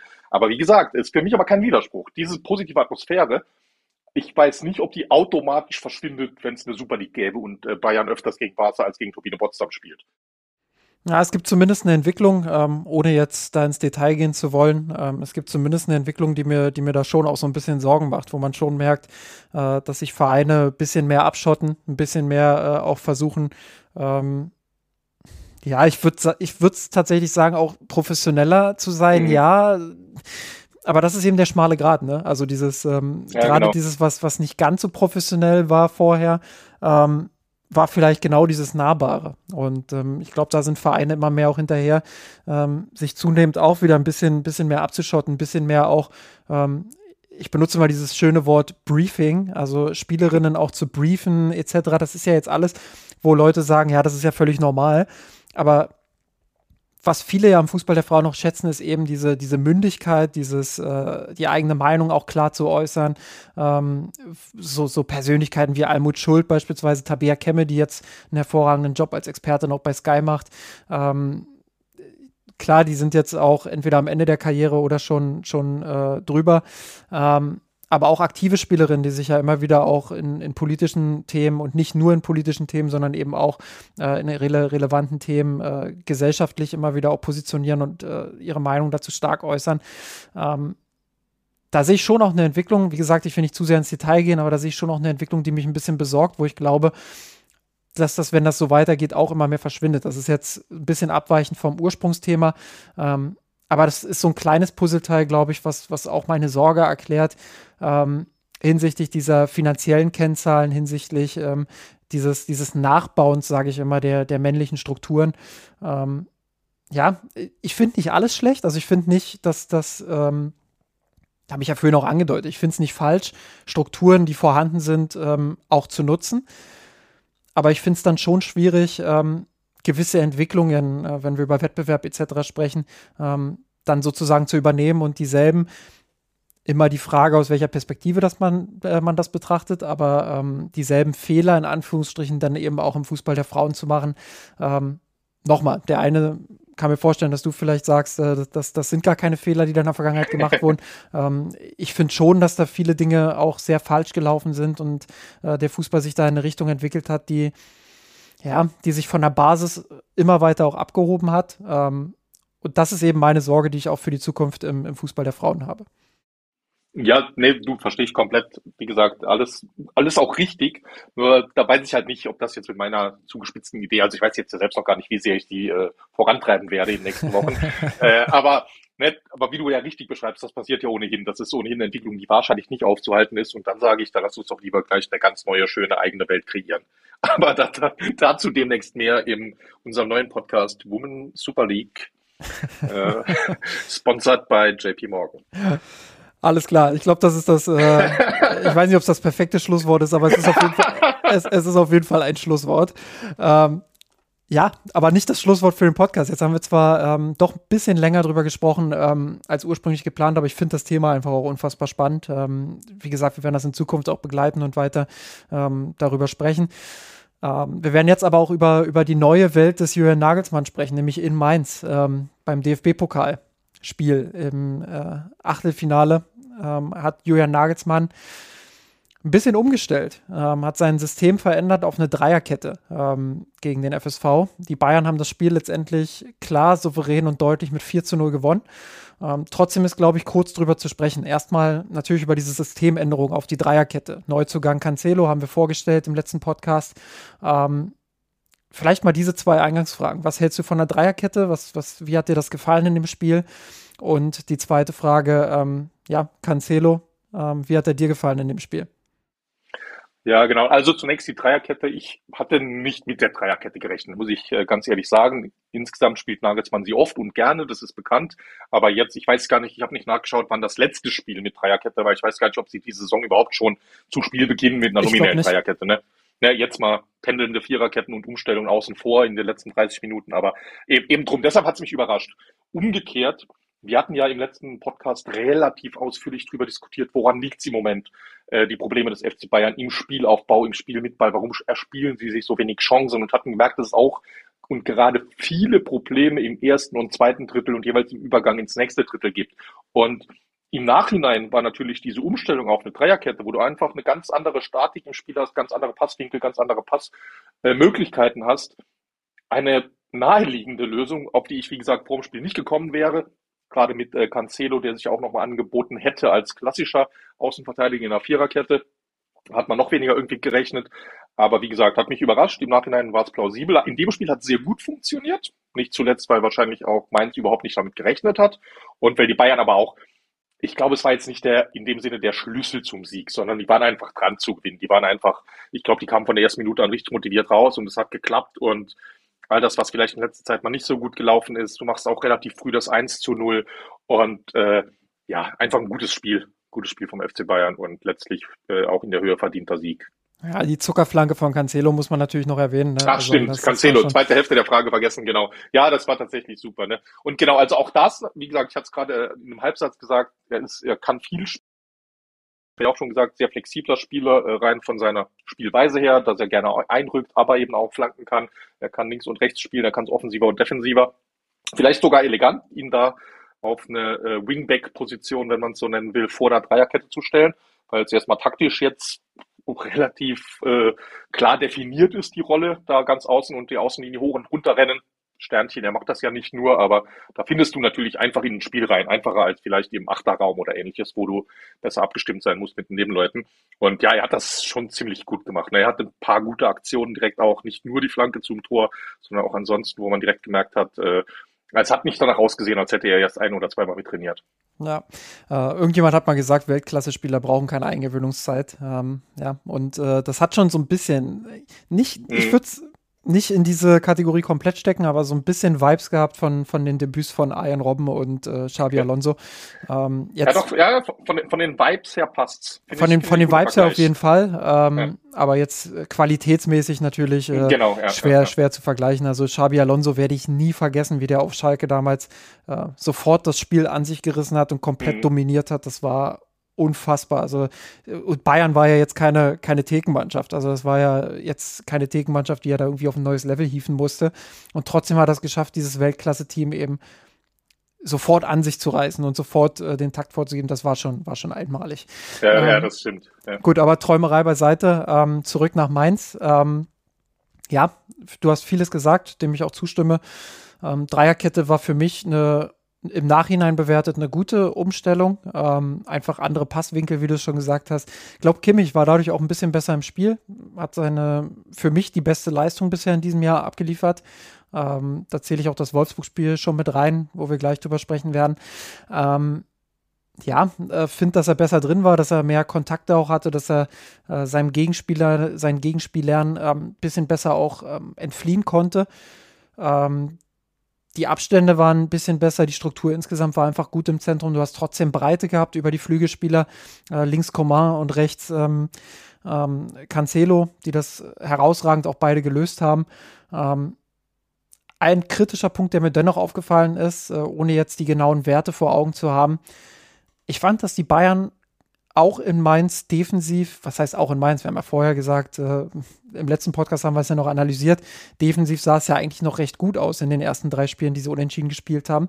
Aber ich finde, in dem Spiel haben sie mitunter doch relativ geschwommen defensiv, trotz 4 zu 0 Sieg. Ja, wobei ich bin da immer sehr verständnisvoll, wenn du, kommen wir gleich bei Wolfsburg auch nochmal dazu, da ist im Prinzip so gesehen, war Mainz da äh, guter Test dafür. Wenn du früh führst und hier, ne, je nachdem, wie man jetzt früh definiert, mit 3-0 zur Halbzeit, dann ist es, glaube ich, egal, wie konzentriert du bist. Und der FC Bayern hat in den letzten Jahren oft genug gezeigt, 90 Minuten konzentriert zu sein. Aber du lässt immer ein kleines bisschen nach. Und es ist halt dieses K.O.-Spiel, wo es auch deshalb für Mainz um alles geht. Das heißt, die gehen nicht auf Schadensbegrenzung, wie es vielleicht in der Bundesliga manchmal Teams machen, wenn sie drei gegen Bayern zurückliegen, sondern Mainz sucht das äh, noch die, die kleine Chance aufs Wunder. Und es ist ja auch gerade aus der zweiten in die zweite Halbzeit rein. Jetzt Mainz ja auch direkt gekommen und hat da mit ihre beste Phase gehabt, glaube ich, Mitte der zweiten Halbzeit dann nochmal später. Also das ist so ein bisschen, weißt du, die hat, es ist logisch, dass die sich nicht aufgeben und Bayern führt 3-0, hat aber auch so, und so ein bisschen hast du noch im Hinterkopf, dass die letzten drei Spiele äh, nicht so gut gelaufen willst einfach nur der, die drei Punkte wollte ich sagen, das ist im Pokal natürlich nicht wichtig. Das Weiterkommen hat Priorität und dann ja, das, nee, also ich, ich bin da sehr, sehr verständnisvoll, dass sie, es ist absolut richtig, was du beobachtest, aber äh, für mich trotzdem nur ein hauchdünner Abzug in der B-Note. ja, kann ich, kann ich vielleicht noch akzeptieren. Was ich aber nicht akzeptieren kann, ähm, sind so, ich sag's mal, ich, ich, ich nenne mal Leichtsinnsfehler. Also so dieses äh, im Spielaufbau den Ball, und das hat man gegen Mainz wirklich auch das ein oder andere Mal gesehen. Ähm, Upamecano war da, glaube ich, ähm, relativ auffällig ähm, sehr viele einfache Fehlpässe im Spielaufbau. Also die gar nicht mal so sehr strukturell bedingt waren, finde ich, sondern wo ähm, über vier, fünf Meter teilweise der Pass einfach nicht ankam oder der Ball in, mhm. in, in den gegnerischen Fuß gespielt wurde. Und das sind schon Probleme, die haben wir in den Spielen zuvor auch schon beobachtet und die haben Muster und die werden wir im Wolfsburg-Spiel, das wir gleich besprechen, auch feststellen. Ähm, und das ist dann schon was, glaube ich, äh, wo man drüber sprechen muss, wo man, wo man wirklich auch sagen muss, äh, dass das ist schwer zu analysieren, weil viele dieser Szenen eben nicht strukturell bedingt sind, sondern fast wirken wie Konzentrationsfehler, aber das kann es ja eigentlich auch nicht sein. Also äh, hast du dafür irgendwie einen Erklärungsansatz? Ja, also es ist, es ist super schwierig. Ne? Das ist, äh, das ist ja mit so ein bisschen ganz oft Kern des Fußballs. Die meisten Fehler sehen so einfach aus und wenn du in der jeweiligen Situation 100% konzentriert wärst, würdest du einen Fehler nicht machen. Aber das ist in dem Sinne ja auch ein, ein Skill, eine Fähigkeit für sich möglichst oft in den 90 Minuten nah an 100 Prozent zu sein. Das kann nicht jeder und die, äh, alle Spieler, die bei FC Bayern spielen, sind äh, 88 von 90 Minuten bei ihren 100 Prozent. Spieler, die in Dortmund spielen, haben vielleicht das gleiche Ceiling, die können vielleicht den gleichen Pass spielen an Julian Brandt, der kommt aber nur, äh, der hat aber dafür 30 Minuten jeweils Auszeit pro Spiel. Ne? Also Bayern ist da schon ziemlich gut, aber niemand hat 100 Prozent Konzentration. Philipp Lahm spielt nicht mehr. Und und das ist, das ist schon ein Stück weit normal. Und dann ist es vielleicht. Aber in der Häufigkeit ja nicht. Ja, aber das weiß ich nicht. Ob das nicht doch einfach dazugehört. Bayern spielt generell Fußball. Da wird nicht hinten rausgebolzt. Da geht es darum, Upamecano hat einen klaren Auftrag und ich gehe davon aus, dass Nagelsmann ihn auch drin bestärkt. Egal wie viele Fehlpässe er spielt, spielt weiter hinten raus, such immer den Pass in Kimmichs Fuß, such den Pass in Leroys Fuß, such den Pass in Benjis Fuß, wer auch immer in der Nähe ist. Hab keine Angst vor Pressing, hab keine Angst vor engen Räumen, weil insgesamt wir davon profitieren. Und vielleicht sind diese, diese Fehlpässe, die sehen immer dann super deutlich aus, weil das ist, äh, die Stimme des Kommentators im Fernseher geht hoch und manchmal passieren ja auch Chancen oder gar Tore draus. Aber ich glaube, in Summe lohnt es sich trotzdem, diese Risiken zu gehen, die der FC Bayern dort geht. Und für mich ist das so ein bisschen schon Teil dieser, äh, die andere Seite eben dieser Medaille, was das Spiel des FC Bayern ausmacht. Aber jetzt gehe ich mal direkt rüber zum Spiel in Wolfsburg. Also jetzt machen wir mal den, den Sprung direkt rüber. Ähm, glaub, äh, Mainz 4-0 liegt jetzt auch schon wieder ein bisschen näher. Das ist jetzt nicht das Spiel, was die meisten Bayern-Fans gerade noch im Kopf haben. Ähm, mal über dieses Wolfsburg-Spiel gesprochen und da äh, Alfonso Davis mal als, als Personalie rausgegriffen. Ähm, erste Halbzeit, ich glaube, boah, das waren 15 Minuten gespielt. Da hat er schon dreimal den Ball in der eigenen Hälfte verloren und äh, gar nicht mal in Situationen, die du gerade beschrieben hast, wo das Pressing mhm. extrem druckvoll war oder wo, ähm, keine Ahnung, wo vielleicht ein Spieler dann auch nicht direkt so einfach anspielbar war, sondern es waren teilweise sehr, sehr, sehr, sehr simple Ballverluste. Also es waren, sicherlich war da auch mal ein Wolfsburger in der Nähe, aber jetzt keine Situation, wo ich sage, boah, da stand er jetzt aber extrem unter Druck, das kann ich schon nachvollziehen. Und, und diese Situation meine ich, und die häufen sich meiner Meinung nach gerade in diesem Jahr schon in, in einem gewissen Maß, wo ich sage, das ist eben nicht mehr in dieser Kategorie, die du gerade beschrieben hast, mhm. ähm, wo ich vollkommen bei dir bin. Wenn, wenn, wenn du als Trainer sagst, du willst flach hinten rausspielen, ähm, dann nimmst du eine gewisse Fehlerquote auch in Kauf. Das ist vollkommen normal. Aber ich glaube trotzdem, dass diese Häufigkeit an Fehlern jetzt gerade eben nicht zum, zum Normalzustand zählt, ähm, sondern schon weit drüber ist. Ja, nee, das, das kann natürlich auch sein. Ne? Da ist, äh, ich habe da gerade Wolfsburg jetzt leider nicht das ganze Spiel gesehen, äh, sondern äh, ich habe mir im Nachgang nochmal auf The Zone, Gott sei Dank kann man da ja äh, Real Life schaut. Und ähm, ja, gehe ich mit. Ne? Dann war in dem konkreten Fall einfach äh, von sie dann nicht ganz bei der Sache, hatte nicht seinen besten Tag. Vielleicht hat er sich selbst ein bisschen unter Druck gesetzt, weil er im letzten Spiel draußen war und wollte dann jetzt wieder zeigen, dass dass er in die Mannschaft gehört. Äh, vielleicht hat er einfach so schlecht geschlafen die Nacht, vielleicht war Vollmond, ich weiß es nicht. Ne? Ich meine, Gott Aber es sind ja auch nicht nur, es sind ja auch nicht nur diese, ja. diese Spieler. Also äh, ich kann mich auch erinnern, Leroy Sané hat zweimal am eigenen Strafraum den Ball verloren. Äh, selbst Joshua Kimmich hat ihn ein oder zweimal verloren. Ähm, äh, Fehlpässe von der, von der Viererkette hinten, sei es Pavard oder Delicht. Also das ist schon ein bisschen drüber, glaube ich, über der, über der Normalquote. Ähm, und da tue ich mir einfach super schwer, Erklärungsansätze zu finden, ehrlich mhm. gesagt. Also ich glaube, ein Erklärungsansatz, da könnt ihr gerne noch mal in die letzte Podcast-Folge ähm, reinhören. Ähm, ein Erklärungsansatz ist natürlich, dass äh, Kimmich, und das hat er auch nach dem Spiel dann äh, gesagt im Interview mit The Zone, ähm, feststellt, dass die Spieler ihm noch stärker auf den Füßen ste äh, stehen. Also, dass er noch stärker in Manndeckung genommen wird. Er hat wortwörtlich gesagt, ja, das nimmt gerade ein bisschen zu. Ähm, ich weiß aber nicht, ob dieses Gefühl, was er hat, ähm, ob das nicht eher daraus entsteht, dass er zu wenig unterstützt wird vom FC Bayern. Also, dass da zu wenig um ihn herum passiert, äh, wo er entlastet wird, wo ihm die Spieler dann teilweise auch so ein bisschen weggezogen werden, die ihm auf dem, auf dem Fuß stehen. Ähm, da habe ich so meine Zweifel. Und äh, ganz ehrlich, also Kimmich hatte gegen Wolfsburg bis zu seinem Platzverweis, über den wir noch sprechen werden, ähm, hatte der, glaube ich, ein bisschen über 30 Ballkontakte. Und der hm. ist in der 55. Minute oder so rausgegangen. Also das ist das schon. Ist tatsächlich interessant, ja. Also normalerweise geht er ja Richtung 100 in solchen Spielen mit 60, 65 Prozent Ballbesitz, was auch immer Bayern da hatte. Ich glaube 60 waren es, aber Normalerweise geht er ja dazwischen 80 und 100 dann über die Volldistanz. Wenn man das hochrechnet, 30 Ballkontakte oder 32 oder was es waren, ist schon sehr, sehr wenig. Ja, das ist definitiv interessant. Auch der potenzielle Erklärungssatz, den du da gerade genannt hast, dass vielleicht sogar diese Auswege, diese Anspielstationen nicht mehr so gut positioniert sind, wie sie es, es, es, es tut mir leid, aber wir kommen nicht drum rum, in jedem Podcast einmal über Pep zu reden, wie, wie die Staffelungen unter Guardiola waren. Ne? Vielleicht waren die einfach, das ist, das ist ja das Paradoxe am Fußball. Toni Kroos wurde auch in diesem Umfeld, äh, also ich meine jetzt nicht unseren Blog oder unseren Podcast, sondern äh, FC Bayern, FC Bayern-Fans, lange Jahre kritisiert. So jetzt wie, wie ganz oft im Fußball, jetzt wo er langsam ins Rententeil geht, jetzt schätzen ihn alle als Weltklasse, der Weltklasse-Fußballer, der er ist. Was Toni Kroos ja schon immer sensationell gut gemacht hat, als auch er als äh, Querpass-Toni verspottet wurde. Toni Kroos ist immer anspielbar. Egal in welcher Situation du als Linksverteidiger, Innenverteidiger, Sechser, der neben ihm steht, den Ball hast, egal wie eng der Winkel ist, du spielst den Ball irgendwie ungefähr Richtung Toni Kroos. Er ist anspielbar, er spielt danach einen Vier-Meter-Pass, aber dadurch habt ihr zusammen das Pressing ausgespielt.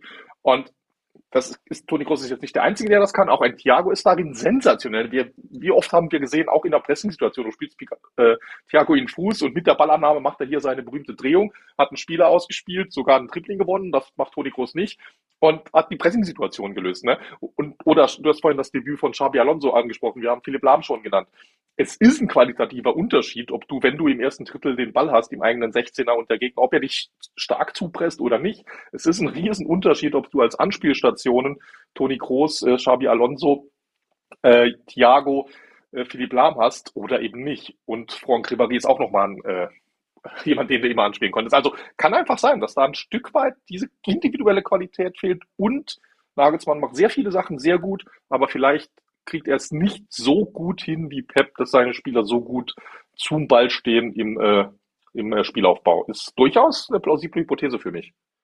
So, jetzt sind wir schon relativ tief in die Analyse eingestiegen, weil der Übergangspunkt einfach so gut gepasst hat. Ähm, ich würde gerne noch mal einen Schritt rausgehen aus dem, aus dem Detail und einen Blick auf den gesamten Spieltag werfen. Ähm, und zwar ist am Samstag ja schon einiges passiert. Frankfurt hat 3-0 gegen Hertha gewonnen. Ähm, Borussia Dortmund hat 5-1 gegen Freiburg in Überzahl gewonnen. Äh, Union Berlin hat 2-1 gegen den FSV Mainz 05 gewonnen. Gut, Mainz hat ein äh, bisschen gepatzt, hat in Köln 0 0 gespielt. Ähm, aber die Konkurrenz hat halt gepunktet, um es mal so zu formulieren, mehrheitlich mit Siegen. Und dementsprechend stand der FC Bayern natürlich extrem unter Druck und musste dieses Spiel gewinnen. Ich glaube, ähm, wenn wir jetzt nur aufs Ergebnis schauen, 4-2 gewonnen, ist schon, äh, ist, ist schon ein ordentlicher Stein, der da vom, vom Herzen des FC Bayern gefallen ist, oder? Ja, absolut. Ne? Also, weil genau, genau das, das ist ja so ein bisschen so gut und wohltuend der Sieg in Mainz unter der Woche war. Pokal, Pokal ist schnell wieder vergessen. Und dann standest du letztlich wieder am Sonntag in Wolfsburg und das ist ja immer das Schöne, je nachdem, auf welche Statistik du schauen konntest. Du konntest natürlich auf der Statistik schauen. Drei Spiele in Folge in der Bundesliga ohne Sieg, drei Spiele äh, drei Punkte mit den drei Unentschieden und eben die Tabellensituation, dass die anderen an dir vorbeigezogen waren. Das heißt, es war enorm wichtig nachzulegen und äh, deshalb definitiv Hauptsache gewonnen, munter putzen, enorm wichtige drei Punkte. So, das Fazit haben wir jetzt vorweggenommen. Jetzt gehen wir wieder von, vom Fazit Richtung Details. Ähm, ich versuche mal das Spiel so ein bisschen äh, nachzuerzählen, um die Leute auch wieder reinzuholen. Ähm, glaube, die Anfangsphase war extrem wild. Gerade in den ersten fünf Minuten habe ich eher Vorteile bei Wolfsburg gesehen. Ähm, die Bayern da richtig gut auch gepresst haben, immer wieder auch hohe Ballgewinne erzeugen konnten, das aber nicht gut ausgespielt haben. Ähm, Kingsley Coman macht dann in der neunten Minute äh, das kuriose 1 zu 0, äh, indem er eine Flanke aus dem Halbfeld in den Strafraum schlägt. Thomas Müller springt Kung Fu-artig in den Ball, berührt ihn aber nicht mehr, ähm, verwirrt so aber Kuhn Castells ähm, und der Ball springt rein ins, ins lange Eck ähm, ja, Flankentor, wenn man so will. Äh, in der 14. Minute legen die Bayern nach mit einem ja, mit einem sensationell guten Aufbauspiel. Ich ähm, glaube, das war die einzige Szene im kompletten Spiel, wo ich wirklich attestiere, sensationell gespielt, äh, wunderbar ähm, das Pressing aufgelöst, durchs Zentrum gespielt, dann äh, auf der Außenbahn Cancelo freigespielt, der bedient äh, mustergültig mit einer erneuten Zuckerflanke Kingsley Coman im Zentrum. Ähm, ja, und der Abschluss brauchen wir, glaube ich, nicht drüber reden. Absolute Weltklasse von ihm, ähm, wie er den da ins, ins Eck wirklich überlegt, auch per Volley. Nicht einfach draufgehalten, sondern mit der Innenseite ins lange Eck ähm, zaubert, würde ich fast sagen. Ähm, also ein wunderschönes Tor. Ähm, kann gar nicht verstehen, wie es Menschen gibt, die ihm fehlenden Output unterstellen. Ähm, Nein, äh, Spaß beiseite. Ähm, dann vielleicht die stärkste Phase der Bayern im Spiel bis dahin ähm, bisschen Kontrolle übernommen über das Spiel.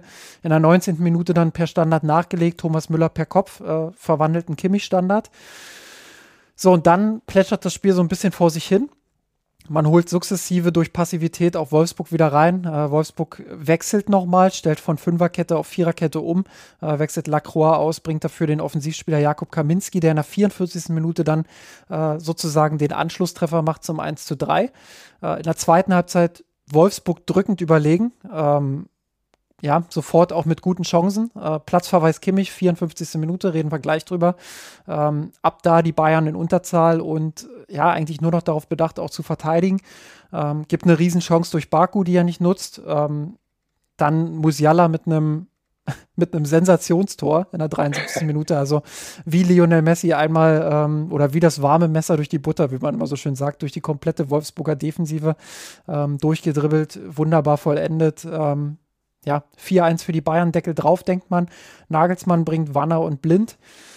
Und in der 80. Minute trifft der VfL dann doch nochmal durch Swanberg, ähm, macht das 2 zu 4, sorgt für eine wilde Schlussphase, in der sie sogar zwischenzeitlich das 3 zu 4 in der 83. glaube ich war es, erzielen. Allerdings faul an Goretzka und der VAR greift ein. Kein Tor. Dementsprechend ähm, ja, gehen die Bayern dann mit diesem 4 zu 2 Sieg raus. Georg, ich nenne dir jetzt zwei Zahlen. 2,1 und 0,5. Du, du, du, wirst dir, du wirst dir denken können, was das, ich meine. Genau, das klingt nach den Expected Goals und äh, die höhere Zahl dürfte die von Wolfsburg sein. Genau so ist es. Und ähm, ich habe nochmal nachgeschaut und habe in den letzten zwei Spielzeiten nicht ein Spiel gefunden, was äh, derart deutlich äh, an den Gegner ging. Und das ist schon äh, sehr, sehr bemerkenswert. Trotzdem haben die Bayern am Ende 4 zu 2 gewonnen. Ich glaube, FIFA-Spieler würden ihren Controller an die Wand schmeißen, wenn sie mit dem VfL Wolfsburg ges äh, gespielt hätten. Ähm, was macht man mit, mit so einem Spiel? Jetzt sind wir doch wieder irgendwie beim Fazit. Du hast gesagt, Mund abputzen weiter, aber man kann es ja nicht einfach ignorieren. Man nee, kann ja genau, nicht einfach ja, sagen, ja. also das, das war ja auch in Überzahl schon einfach nicht gut von den Bayern. Klar, um Nico Kovac zu zitieren, Bayern macht aus zwei Schüssen drei Tore. Also die Flanke von Komor war ja nicht mal ein Schuss. So. Das stimmt sogar, ja. ja. Also aus zwei Schüssen machen sie drei Tore. Da, da ist wirklich diese, diese völlig nicht verunglückte Flanke, aber diese Flanke, die da absurd ins Tor springt, dann hast du ein Traumtor von Komor und einen Standard, äh, wo Müller per Kopf zur Stelle ist. So. Klar, ja, du, du, kannst, du kannst äh, ich, ich, ich, möchte für meine Chronistenpflicht äh, gewahr werden und darauf hinweisen, wer hat den exzellenten Standard getreten? Josua Kimmich. Danke fürs Protokoll. nee, aber also, um, um das nochmal auszuführen, das sind halt drei Schüsse, äh, zwei Schüsse, drei Tore so, Effizienz brutal. Wolfsburg hingegen bekommt, glaube ich, auch drei, vier Szenen in der Offensive, spielt davon nichts so aus, dass sie, dass sie ein Tor machen. Ich glaube, in der Anfangsphase kann es auch gut 2-2 oder 3-3 stehen. So, das, das ist meine These. So. Bayern führt ja. aber 3-0. Es, es ist so eine Scheinzufriedenheit irgendwie da. Man holt Wolfsburg ins Spiel. Ich habe es gerade nacherzählt. Was macht man damit? Wie, wie analysiert man das jetzt als FC Bayern? Weil eigentlich war es, ich glaube, wenn wir das Ergebnis nicht hätten, würden wir über einen Katastrophenauftritt des FC Bayern sprechen. Ja, das ist aber natürlich immer das, so ein bisschen das Paradoxe. Ne? Äh, wenn, das ist ein sehr großes Wenn, was du hier sagst, wenn wir das Ergebnis nicht hätten.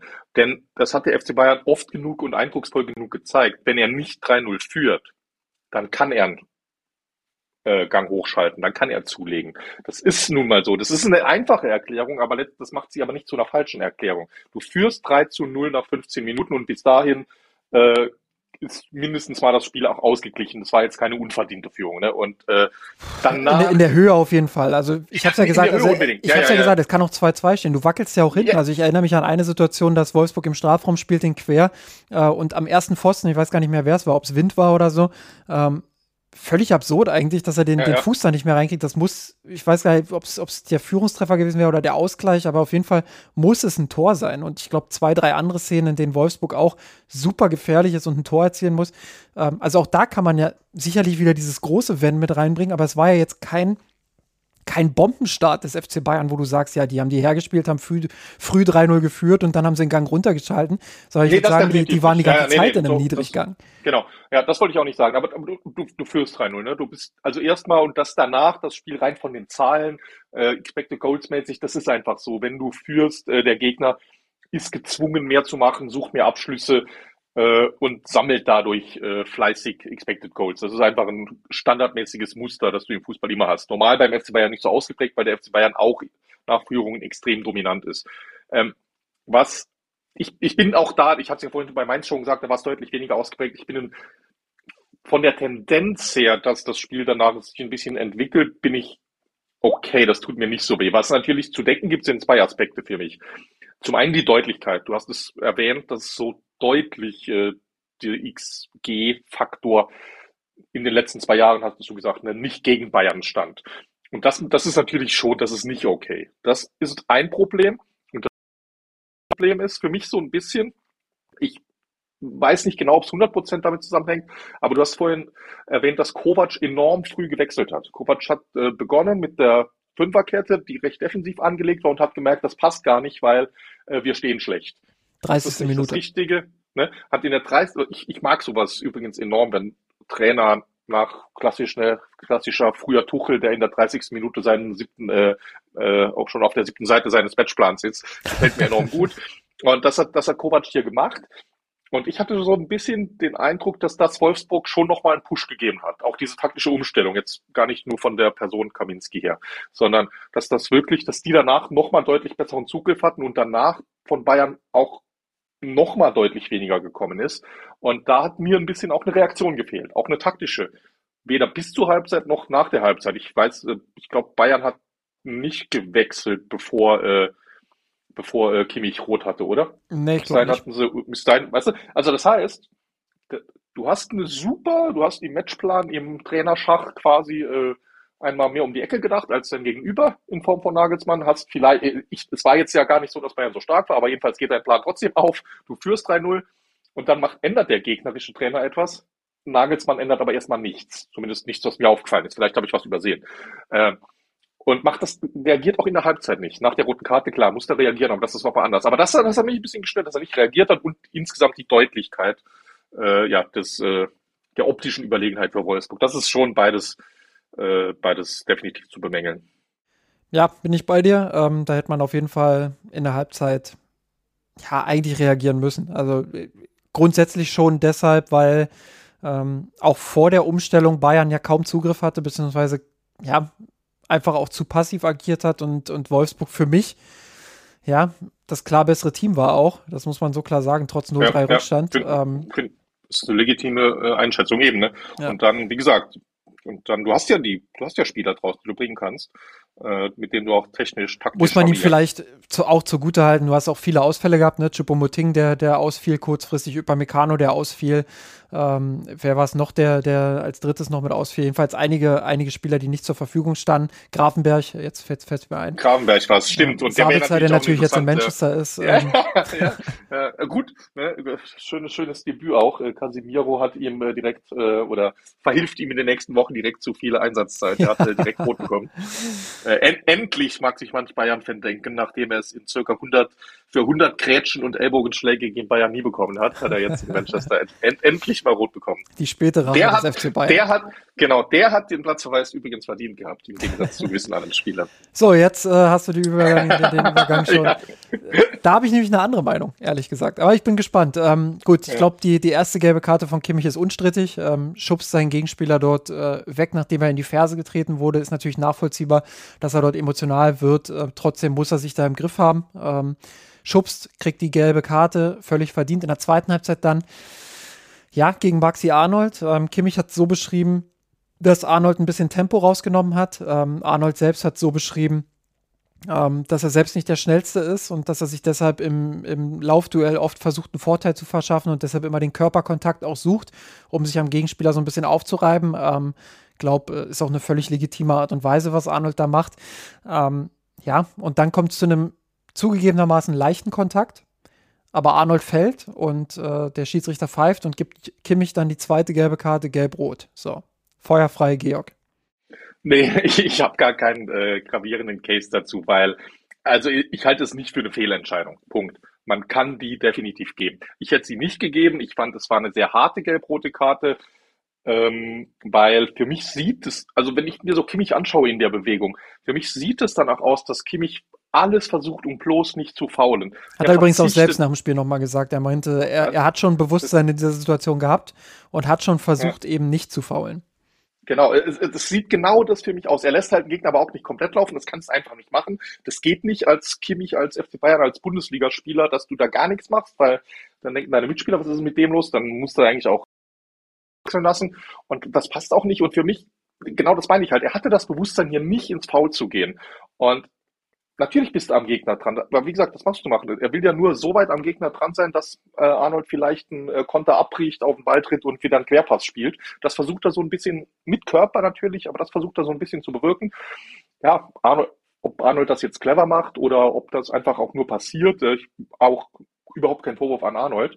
Und ja, er fällt dann, geht zu Boden, der Schiedsrichter pfeift, äh, wie gesagt, äh, faul, ja, klar, nicht mal das muss man, aber doch 90 Prozent ein Foul. Wie gesagt, ich gebe da keine gelbe. Schon definitiv keine zweite gelbe, ist aber jetzt auch äh, nichts, wo Uli Hoeneß für im Doppelpass anrufen müsste, dass es dafür die zweite gelbe gibt. Insofern ärgerlich in der Härte, weil ich glaube auch ein Eitekin gibt die niemals und auch die meisten anderen äh, Schiedsrichter geben diese gelb-rote Karte nicht. Äh, last but not least ist es aber, ich sag mal so, äh, gibt auch schlechtere Zeitpunkte als mal in der 54. Minute in einem Spiel, in dem du klar führst. Und ähm, ja, und vor allem die erste, hast du gerade schon gesagt, die erste war definitiv sehr blöd von ihm. Dafür gehört ihm auch äh, äh, verbal eine gewatscht. Insofern geht's dann in Summe, ist es jetzt für mich okay. Ach, ich dachte, ich hab dich und jetzt, jetzt äh, wird es mal weniger langweilig, aber, aber jetzt sind wir uns doch wieder einig. Jetzt, äh, jetzt ja, wo du dich ne, erklärt also, hast, bin ich doch deiner Meinung, so ein Mist. wie, wie, gesagt, ne, auch, auch also sagen wir so, ich, ich bin ihm nicht, nicht, ich bin ihm nicht mal so richtig böse für die erste.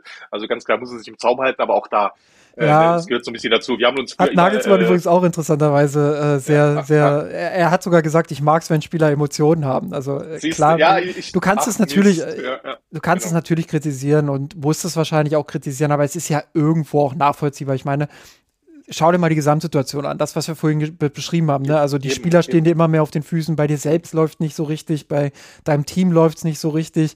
Dann, dann tritt dir da einer so blöd in die Fersen, in die Hacken und du denkst dir, ja, dich einfach ja, und ja, äh, dann, genau. dann schubst du ihn da so weg und man muss ja auch sagen, der Wolfsburger, der fällt auch ziemlich leicht. Also es war jetzt kein, kein extrem harter Schubser. Natürlich trotzdem verdiente nee, genau, gelbe Karte, aber. Absolut. Ja. aber, aber eben, aber auch weit weg von der Tätlichkeit, weißt du? Ja, ja. Und deshalb, es war keine Unsportlichkeit, keine Tätlichkeit. Und wie oft haben wir früher oder wie oft haben sich andere Vereine vor allem irgendwie äh, aggressiv Leader Marc van Bommels gewünscht? Und das hier ist genau so ein Zeichen, dass du da mal machen kannst und dass da äh, völlig okay ist und äh, es ist ja auch immer so ein bisschen ein Austesten, wie weit kann ich bei Schiedsrichtern gehen, was alle Spieler immer machen. Und, ne, und wir wissen auch, Kimmich kommt oft und mit viel durch.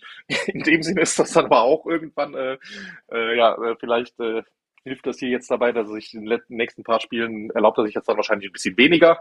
Und äh, in dem Sinne, ja, passt schon. Schwamm drüber. Ich sag mal, wenn wir dadurch das Spiel gegen Dortmund verlieren, gegen, wegen so einer gelb-roten Karte, dann, disku dann, diskutieren wir jetzt hier anders. Aber äh, mit dem Ergebnis eines in Summe doch durchaus glücklichen und schmeichelhaften Sieges, äh, würde ich sagen, können wir auch über sowas äh, drüber wegsehen. Georg, welche Rolle hat das Interview von Manuel Neuer gespielt, dass die Bayern äh, da in Wolfsburg stimmt, nicht so war, richtig. Stimmt, nicht da war so noch richtig. ein kleines Thema auf der Agenda. Ja, das, das, welches, welche, welche Rolle hat dieses Interview gespielt äh, in Bezug auf die Leistung des FC Bayern in Wolfsburg? Was glaubst du? Gar, ich, ich glaube gar keine. Oder? Ja, die Spieler haben es zumindest auch gesagt. Aber äh, was man natürlich sagen muss, Unruhe und das, äh, da kann sich der FC Bayern auch nicht von frei machen, ähm, hat sich schon relativ häufig in der Vergangenheit auch so ein bisschen in den Leistungen wiedergespiegelt. Ohne das jetzt äh, wirklich mit Statistiken auch untermauern zu können, weil ich mich dafür einfach zu wenig damit befasst habe. Aber äh, ad hoc fallen mir, vielleicht ist das auch ein ganz zufälliger, eine ganz zufälliger, zufälliges Ding, dass einfach, wenn es schlecht läuft, dass dann noch mehr Unruhethemen da sind und man sich deshalb daran erinnert, kann gut sein.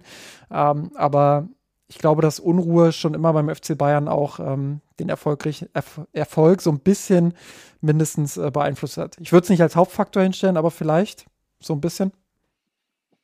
Ja, ne, ich meine, ist ganz klar, so ein bisschen spielt das immer eine Rolle, Unruhe. Es gibt definitiv irgendwo zu viel Unruhe. Ist so ein, du könntest auch so ein bisschen sagen, wir haben vorhin das Stichwort Emotion genannt bei Josh Kimmich und das galt seiner Aktion auf dem Platz. Das gilt natürlich auch fürs Drumherum. Du willst auch keinen total sterilen Club, in dem die Leute 9 to 5 arbeiten, dann nach Hause gehen und äh, irgendwie auch mental abschalten.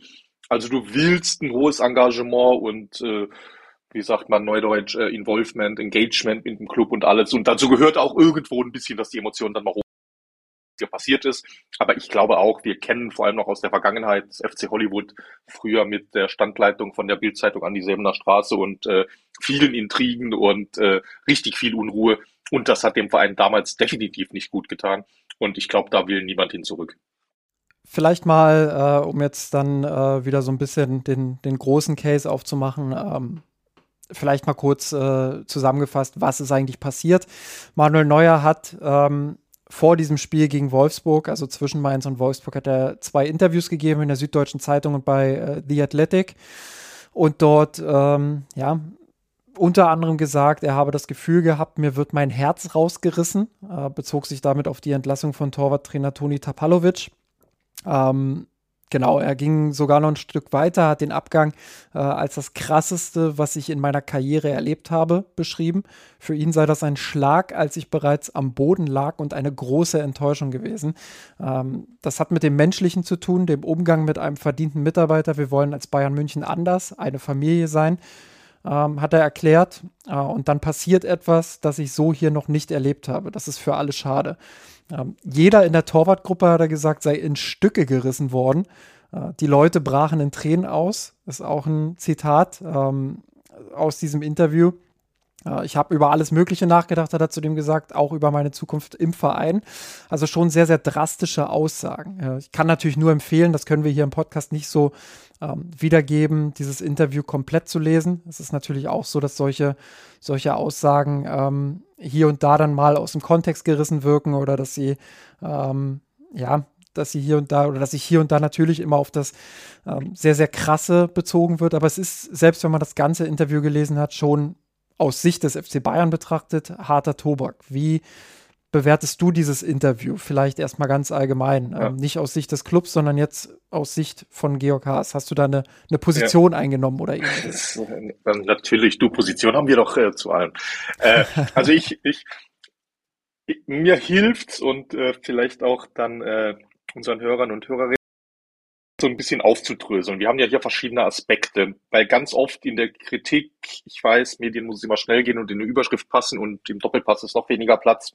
Aber es gibt ja hier verschiedene Aspekte, die auch kritisiert wurden. Ich habe da mal mindestens vier äh, verschiedene Kategorien, so nenne ich es mal, die ich unterscheiden will. Punkt eins ist für mich, dass er überhaupt etwas sagt. Wurde ja auch schon kritisiert, dass er überhaupt in die Öffentlichkeit geht, dass er nicht intern bleibt und dort sagt Olli Pratzo, wir müssen reden, dies, das, jenes, fand ich nicht gut, sondern dass er sagt, er redet lieber äh, mit, äh, mit Honigstein, war es, glaube ich, vom Athletic, ne? Hm. Und sagt, und ich, ich habe hier was zu sagen, ich habe ein gewisses Sendungsbewusstsein, ich will es in die Öffentlichkeit tragen. Haben viele kritisiert, finde ich völlig okay, dass er diesen Weg wählt. Habe ich überhaupt kein Problem mit. Er hat, es gab offensichtlich vorher interne Gespräche, hat er ja auch im Interview mehrmals darauf Bezug genommen, hat auch, glaube ich, niemand dementiert. Und wenn er sagt, ich war mit diesen Gesprächen nicht zufrieden und ich musste mir was von der Seele reden und ja, habe ich eben die SZ als Sprachrohr genutzt und äh, The Athletic und das ist ein Stück weit normal. Fußballer sind Personen des öffentlichen Lebens. Ihr Leben spielt sich halt in der Öffentlichkeit ab. Und wenn er da sagt, ich habe das Bedürfnis, hier noch einen zusätzlichen Kommunikationskanal zu wählen, finde ich persönlich völlig okay. Sehe ich, seh ich übrigens das, auch so. Vielleicht ja. erstmal bei diesem Punkt bleiben. Ja, ähm, genau. Ich ja. finde ich finde generell, das wurde ja auch ähm, auch im, innerhalb der JournalistInnen-Bubble so ein bisschen kritisiert, dass viele mhm. JournalistInnen, unter anderem wäre auch ich, äh, sich auf diese Club-Perspektive gestürzt haben. Ähm, und ähm, so nach dem Motto, seid doch glücklich, dass sich ein Spieler an der Out, äh, an diesem, an diesem, an diesem Autorisierungssystem des Clubs vorbeigeschlängelt hat. Ähm, ja, das kann ich verstehen und das ist auch richtig. Und äh, natürlich finde ich das auch gut, wenn Spieler da mal dran vorbeigehen. Ich meine, wir haben vorhin beim im Bereich der Frauen ähm, darüber gesprochen, ähm, dass der Männerbereich da sehr, sehr weichgespült ist und sehr, sehr, ähm, dass da kritische Aussagen eigentlich immer komplett rausgestrichen werden, auch wenn man so will. Ähm, dass die nicht an die Öffentlichkeit gelangen. Und natürlich ist es da dann schon auch mal eine Wohltat, äh, wenn Spieler daran vorbeigeht. Ich glaube, und da willst du jetzt sicherlich in Punkt 2 hm. spätestens drauf hinaus, ähm, dass, dass eine andere Perspektive einen da schon eher dran stört. Ja, genau, aber noch nicht bei Punkt 2. Punkt, Punkt 2 erteile ich ebenfalls noch Absolution. Okay. Äh, mein, mein, mein zweiter Punkt ist das Timing. Auch das wurde kritisiert. Warum jetzt? Gerade eine wichtige Phase für den Club. Teile ich auch nicht als Kritik. Für den Club ist es immer eine wichtige Phase. Und da sage ich mal als Gegenfrage, wann hätte er es denn sonst machen sollen? Die äh, Tapalovic-Entlassung oder Freistellung, er ist ja formal nicht entlassen, ähm, ist jetzt, glaube ich, oder war zum Zeitpunkt des Interviews rund äh, acht, neun oder zehn Tage her. Wissen jetzt auch nicht genau, wann das Interview aufgezeichnet wurde, also irgendwas sieben Tage, zehn, äh, zehn Tage her. Und für mich ist das nahezu ein idealer Zeitpunkt, um sowas zu sagen. Hätte er es früher gemacht, hätten die Leute ihm vorgeworfen, er ist ja noch viel zu emotional, hat das, ist, das Thema ist noch gar nicht ausdiskutiert und er hat vielleicht noch nicht die Zeit gehabt, intern mit äh, Salihamidzic und Kahn zu reden, sondern geht direkt nach außen.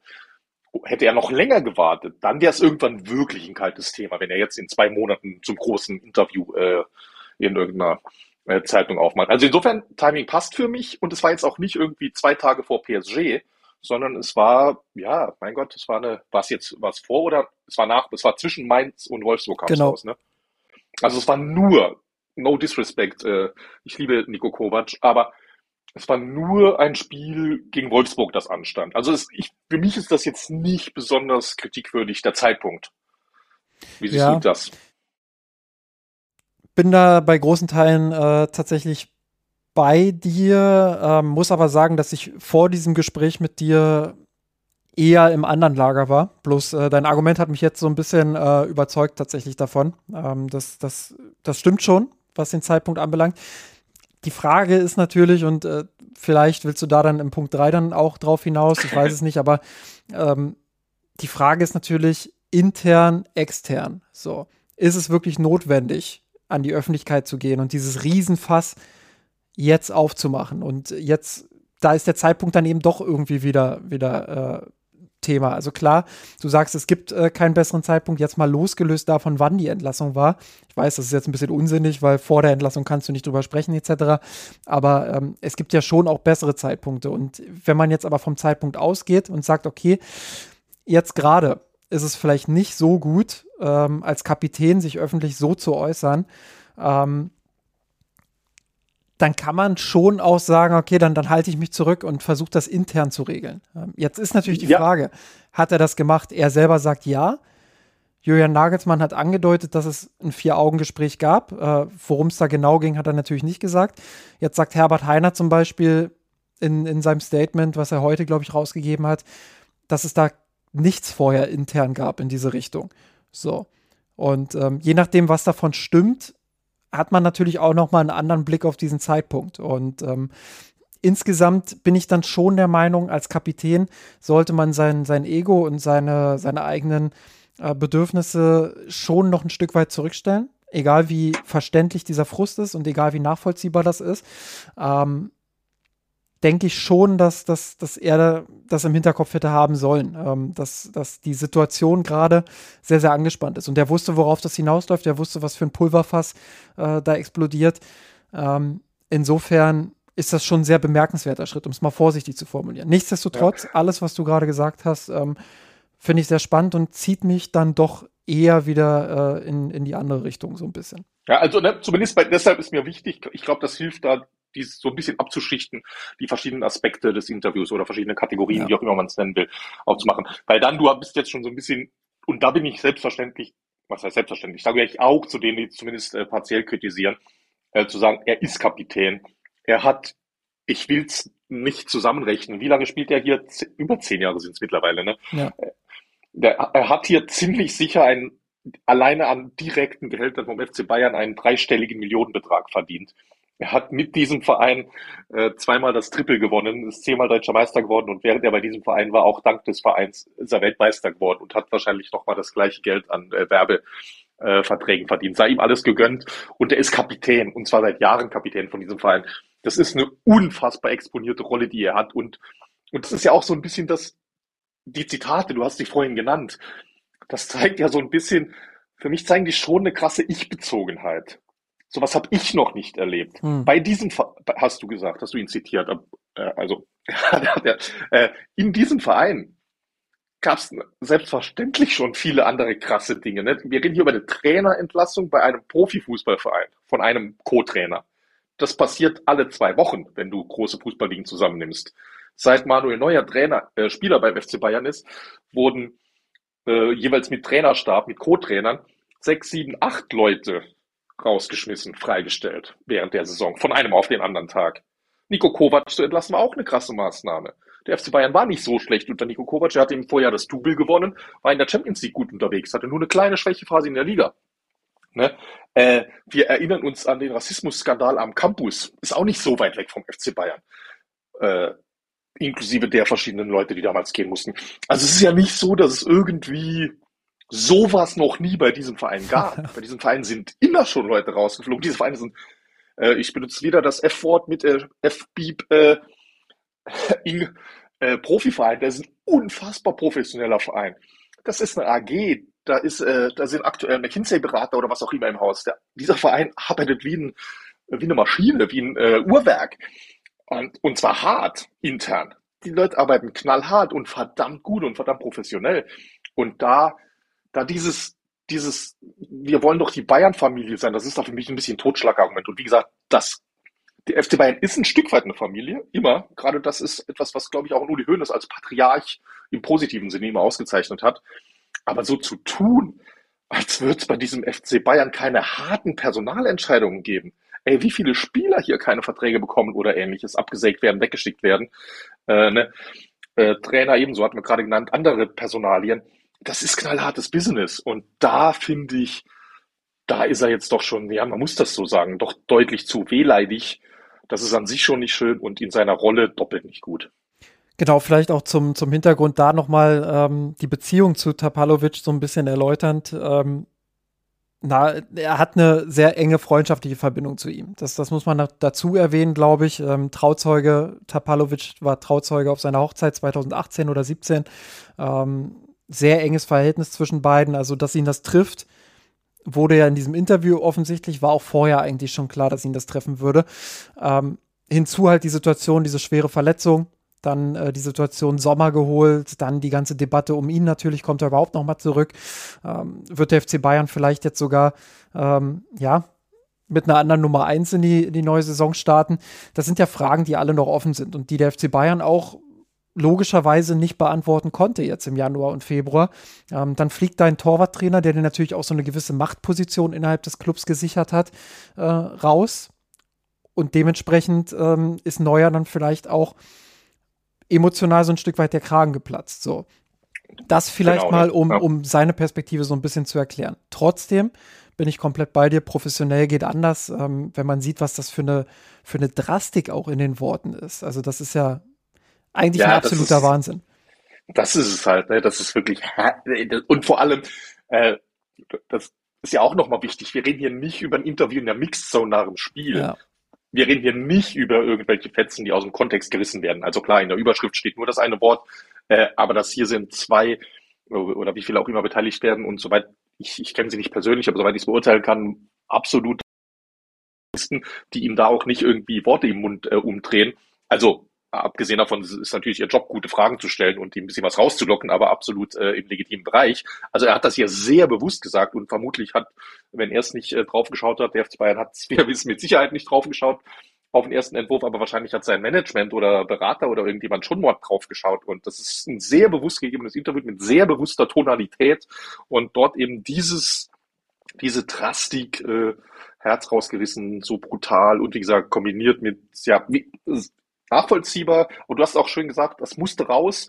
Äh, vor 20 Jahren, Mario Basler hat sich halt mal zwei Tage in der äh, Dorfkneipe eingeschlossen und zwei Kästen Bier getrunken. Das ist Manuel Neuer nicht der Typ. Er hat ja auch erklärt, er ist erst zum, raus, zum Glück muss man auch dazu sagen. Also das ist ja, das ist ja kein gesundes Verhalten.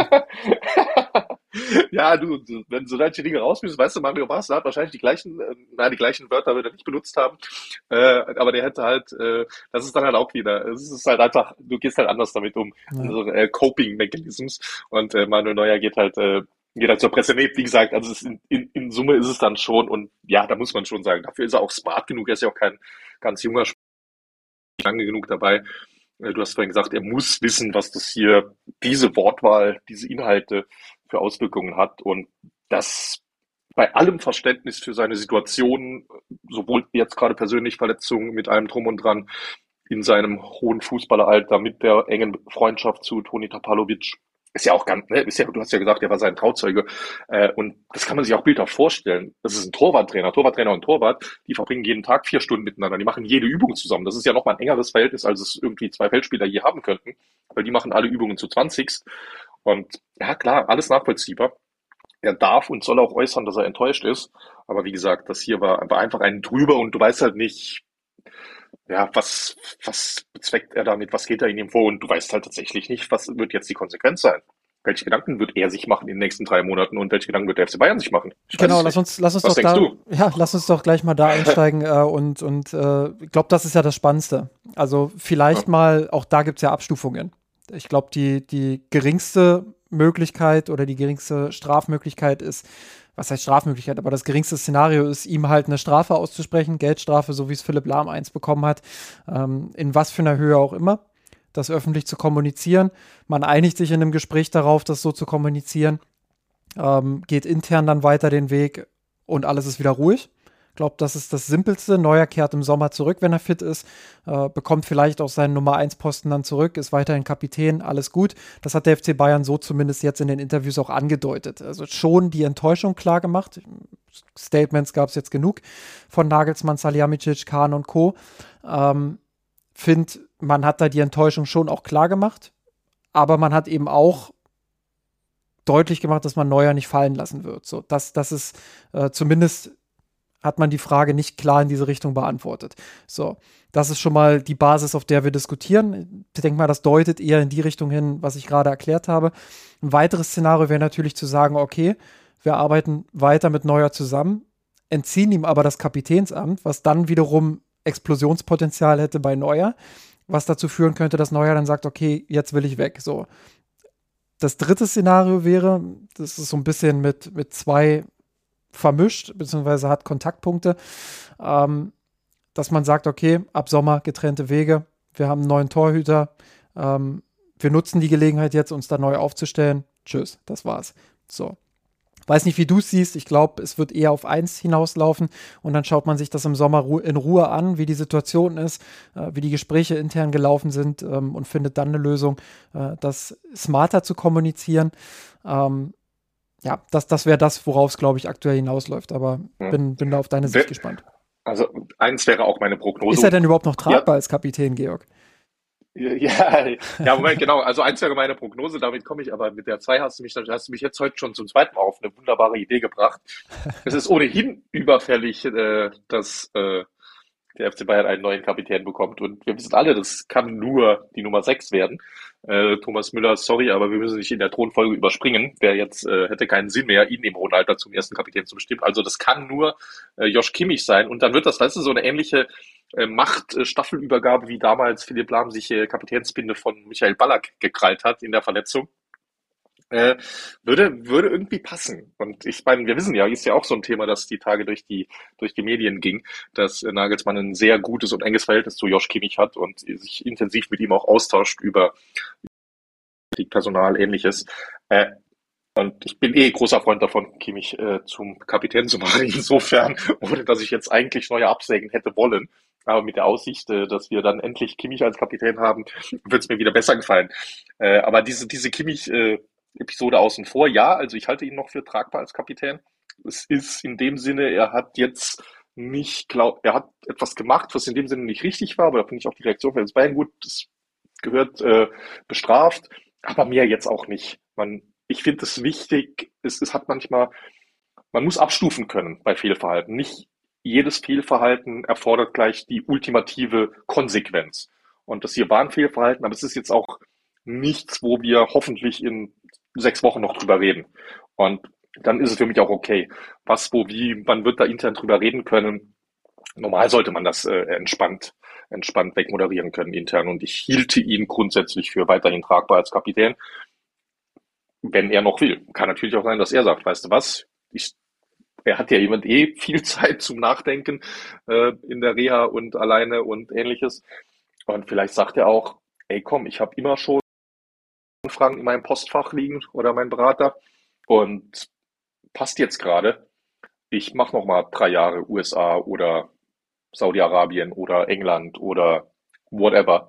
Einfach, dass er nochmal sagt, ich nehme das hier als Anlass. Weißt du, jetzt nicht im Sinne von, das hier ist so schlimm jetzt alles, deshalb glaube ich weg, aber eher, dass das hier halt so dieser, dieser eine Tropfen ist. Ja, nee, das will ich gerade nicht sagen. Nicht der Tropfen, der das fast zum Überlaufen bringt, aber eher halt einfach so, dass das hier jetzt so mich einfach dazu bringt, komm, ich denke mal drüber nach. Äh, vielleicht gibt's auch andere schöne Vereine. Und es gibt noch eine Option, zwei Jahre bei einem anderen Verein zu spielen. Vielleicht hat er jetzt sogar den Wunsch und letzten Endes wäre das für alle Parteien gar keine so schlechte Lösung. Seien wir ehrlich. Ja, das, äh, das ist, denke ich, auch äh, viel Zukunftsmusik. Ähm, aber ich kann mir schon vorstellen, dass da auch durch die geschwächte Machtposition von Neuer jetzt äh, die Chance zumindest da ist, ähm, da einen Umbruch einzuleiten. Und ähm, ob das richtig ist oder nicht, glaube, äh, das kann man nur schwer bewerten. Ähm, aber Fakt ist halt, dass das Neuer auch vor seiner Verletzung ähm, immer mal wieder angezeigt hat, dass er A, verletzungsanfällig ist und B, dass er eben vielleicht auch nicht mehr konstant dieses absolute Weltklasse-Niveau hat. Äh, und als FC Bayern sich da die Gedanken zu machen und er ist 36, ist, glaube ich, legitim. Ich glaube, was wir noch ergänzen müssen, bevor wir das Thema dann jetzt auch zumachen, ähm, ist natürlich die Personalie Tapalovic, die damit verbunden ist. Ähm, was da jetzt rauskommt aus verschiedenen Medienberichten und auch von dem, was ich gehört habe, ähm, ist, dass er ja Probleme damit hatte, Anweisungen von Nagelsmann zu befolgen. Ähm, dass es da einfach, ich will gar nicht sagen Missverständnisse gab, aber es gab auf jeden Fall Differenzen zwischen beiden. Ähm, das ist das eine. Und das andere, was natürlich auch schwerwiegend ist, ist, dass er interner aus der Trainerkabine über Neuer an die Mannschaft weitergegeben haben soll. So. Ich glaube, das sind zwei Punkte, da kann man schon mal eine Entlassung für rechtfertigen, oder? sollten ja, sie sich bewahrheiten. Ich will es jetzt nicht komplett Punkt. als Fakt genau, genau, ne? aber, aber es sind halt Dinge, die habe ich gehört und die habe ich auch äh, in den Medien in den letzten Wochen äh, gelesen. Insofern ähm, ist zumindest, es ist zumindest wahrscheinlich, dass da was dran ist, sagen wir es so. Ja, also für mich im Prinzip, wenn wir so in Organigramm vom Fußballverein denken, letztlich Torwarttrainer ist zwar ein bisschen speziell in der äh, letztlich in der Ausübung, aber an sich ist es so, der Cheftrainer ist verantwortlich für einen kompletten Trainerstab. Und allein der müsste für mich nicht mal einen Grund haben. Wenn ein Cheftrainer sagt, mir gefallen seine Schuhe nicht, dann trennt man sich von dem. Das sind alles leitende Angestellte, die verdienen viel Geld. Dazu gehört es als Risiko, auch in dem Sinne ohne Grund sogar äh, entlassen zu werden. In dem Sinne hat Nagelsmann sogar noch Gründe, weil er sagt, für mich persönlich funktioniert die Zusammenarbeit mit ihm nicht so, wie die beiden Aspekte, die du genannt hast, sind da beide sogar verdammt gewichtige Gründe. Wie gesagt, wenn die stimmen, kann der FC Bayern fast gar nicht anders, als sich von ihm zu trennen. Aber selbst wenn sie nicht stimmen, wenn Nagelsmann sagt, passt mir nicht, ich will einen anderen, ich will in eine andere Richtung gehen, das reicht als Argument. Da gibt es gar nichts zu diskutieren für mich. Ja, das ist auch ein Kritikpunkt, den ich äh, an Neuer hatte, dass das einfach auch nicht sein, sein Kompetenzbereich ist. So eng ja, das Verhältnis auch zu einem Torwarttrainer genau. ist und so besonders ja. das auch ist. Ähm, letztendlich, ähm, ja, ist das eine Entscheidung, die auch der Trainer mitzutreffen hat und die sportliche Leitung eben vor allem. Ähm, ja, und da fand ich schon sehr, sehr seltsam, dann auch in der Konsequenz ähm, diesen drastischen ja. Schritt dann wirklich auch zu gehen. Ohne jetzt sagen zu wollen, also das muss man ja auch dazu sagen. Neuers Perspektive oder Neuers Interview zeigt ja auch, dass da viel im Argen liegen muss. Also ich will den FC Bayern da gar nicht komplett in Schutz nehmen. Ähm, Neuer macht das ja nicht einfach so. Du hast es ja gesagt, der ist ja, der ist ja jetzt kein, kein dummer Spieler oder so. Ist ja schon eine, eine smarte Persönlichkeit auch. Ähm, ja, insofern schon auch verwunderlich, sage ich mal. Und schon auch, man muss schon auch die Frage stellen, ähm, wie kann es dazu kommen, dass, dass ein derart verdienter Spieler ähm, ja so an die Öffentlichkeit geht. Definitiv. Naja, vielleicht Vielleicht wird es ja noch mehr Enthüllungen geben und äh, spätestens, spätestens, wenn er dann irgendwann seine Memoiren veröffentlicht äh, nächstes Jahr, dann lesen wir vielleicht noch mal mehr darüber. Oder nee, es ist ja, es ist wie gesagt, ich hoffe und es ist, ich kann mir gut vorstellen, dass es jetzt hiermit auch geregelt ist. Garantiert ist es natürlich nicht und äh, spätestens wenn es oder falls es im Sommer Transfergerüchte gäbe, dann wäre natürlich auch jeder wieder da und würde die Geschichte wieder aufmachen. Was ist der wahre Grund für Neujahrswechsel? Äh, und ja, man kann sich die Schlagzeilen denken. Absolut. Es, es, es, es, es könnte noch ein Thema bleiben. Absolut. Aber Nagelsmann hat zumindest schon mal garantiert, dass er in, in naher Zukunft nichts anzünden wird. Also äh, von da ist schon mal kein Interview zu erwarten. Georg, ähm, jetzt haben wir eine Stunde 45 äh, aufgenommen, ähm, plus halt noch ein paar Störungen zwischendrin, plus halt Vorgespräch. Ich glaube, es ist an der Zeit, einen Deckel drauf zu machen. Ähm, die Einzelkritiken, die, äh, auch wenn sie sicherlich spannend werden, die, die verschieben wir. Ähm, da werden wir dann äh, beim nächsten Podcast wieder mit dabei sein. Ähm, ich bedanke mich ganz herzlich bei dir. Ich habe es eingangs gesagt, äh, du hast aus einer unmöglichen Situation eine mögliche gemacht. Äh, insofern vielen Dank dafür ähm, und bedankt euch auch gerne herzlich bei Georg, dass es diese Woche einen Mirsan Rot Podcast gibt. Ähm, ich mache es auf jeden Fall. Ich, danke, danke, Georg. Ich gerne, du, ich so, also ich, ich bin ja immer liebend gerne dabei, aber seit heute habe ich jetzt ein neues äh, Geschäftsidee, mit, mit, dem ich demnächst bei irgendwelchen Risikokapitalgebern äh, vorstellig werde, um die äh, Women Super League äh, zu pitchen. Du kannst im nächsten Interview mit den Bayern-Verantwortlichen schon mal ankündigen, dass sie dich schon mal drauf einstellen sollen. Ja. Ist, sie, ist, sie ist hiermit nicht mehr aufzuhalten. Ja. In diesem Sinne, Justin, danke und äh, schönen Abend allen. Und allen HörerInnen natürlich auch eine wunderbare Woche. Wir hören uns nächste Woche wieder. Macht's gut. Servus. Ich hab geträumt von dir.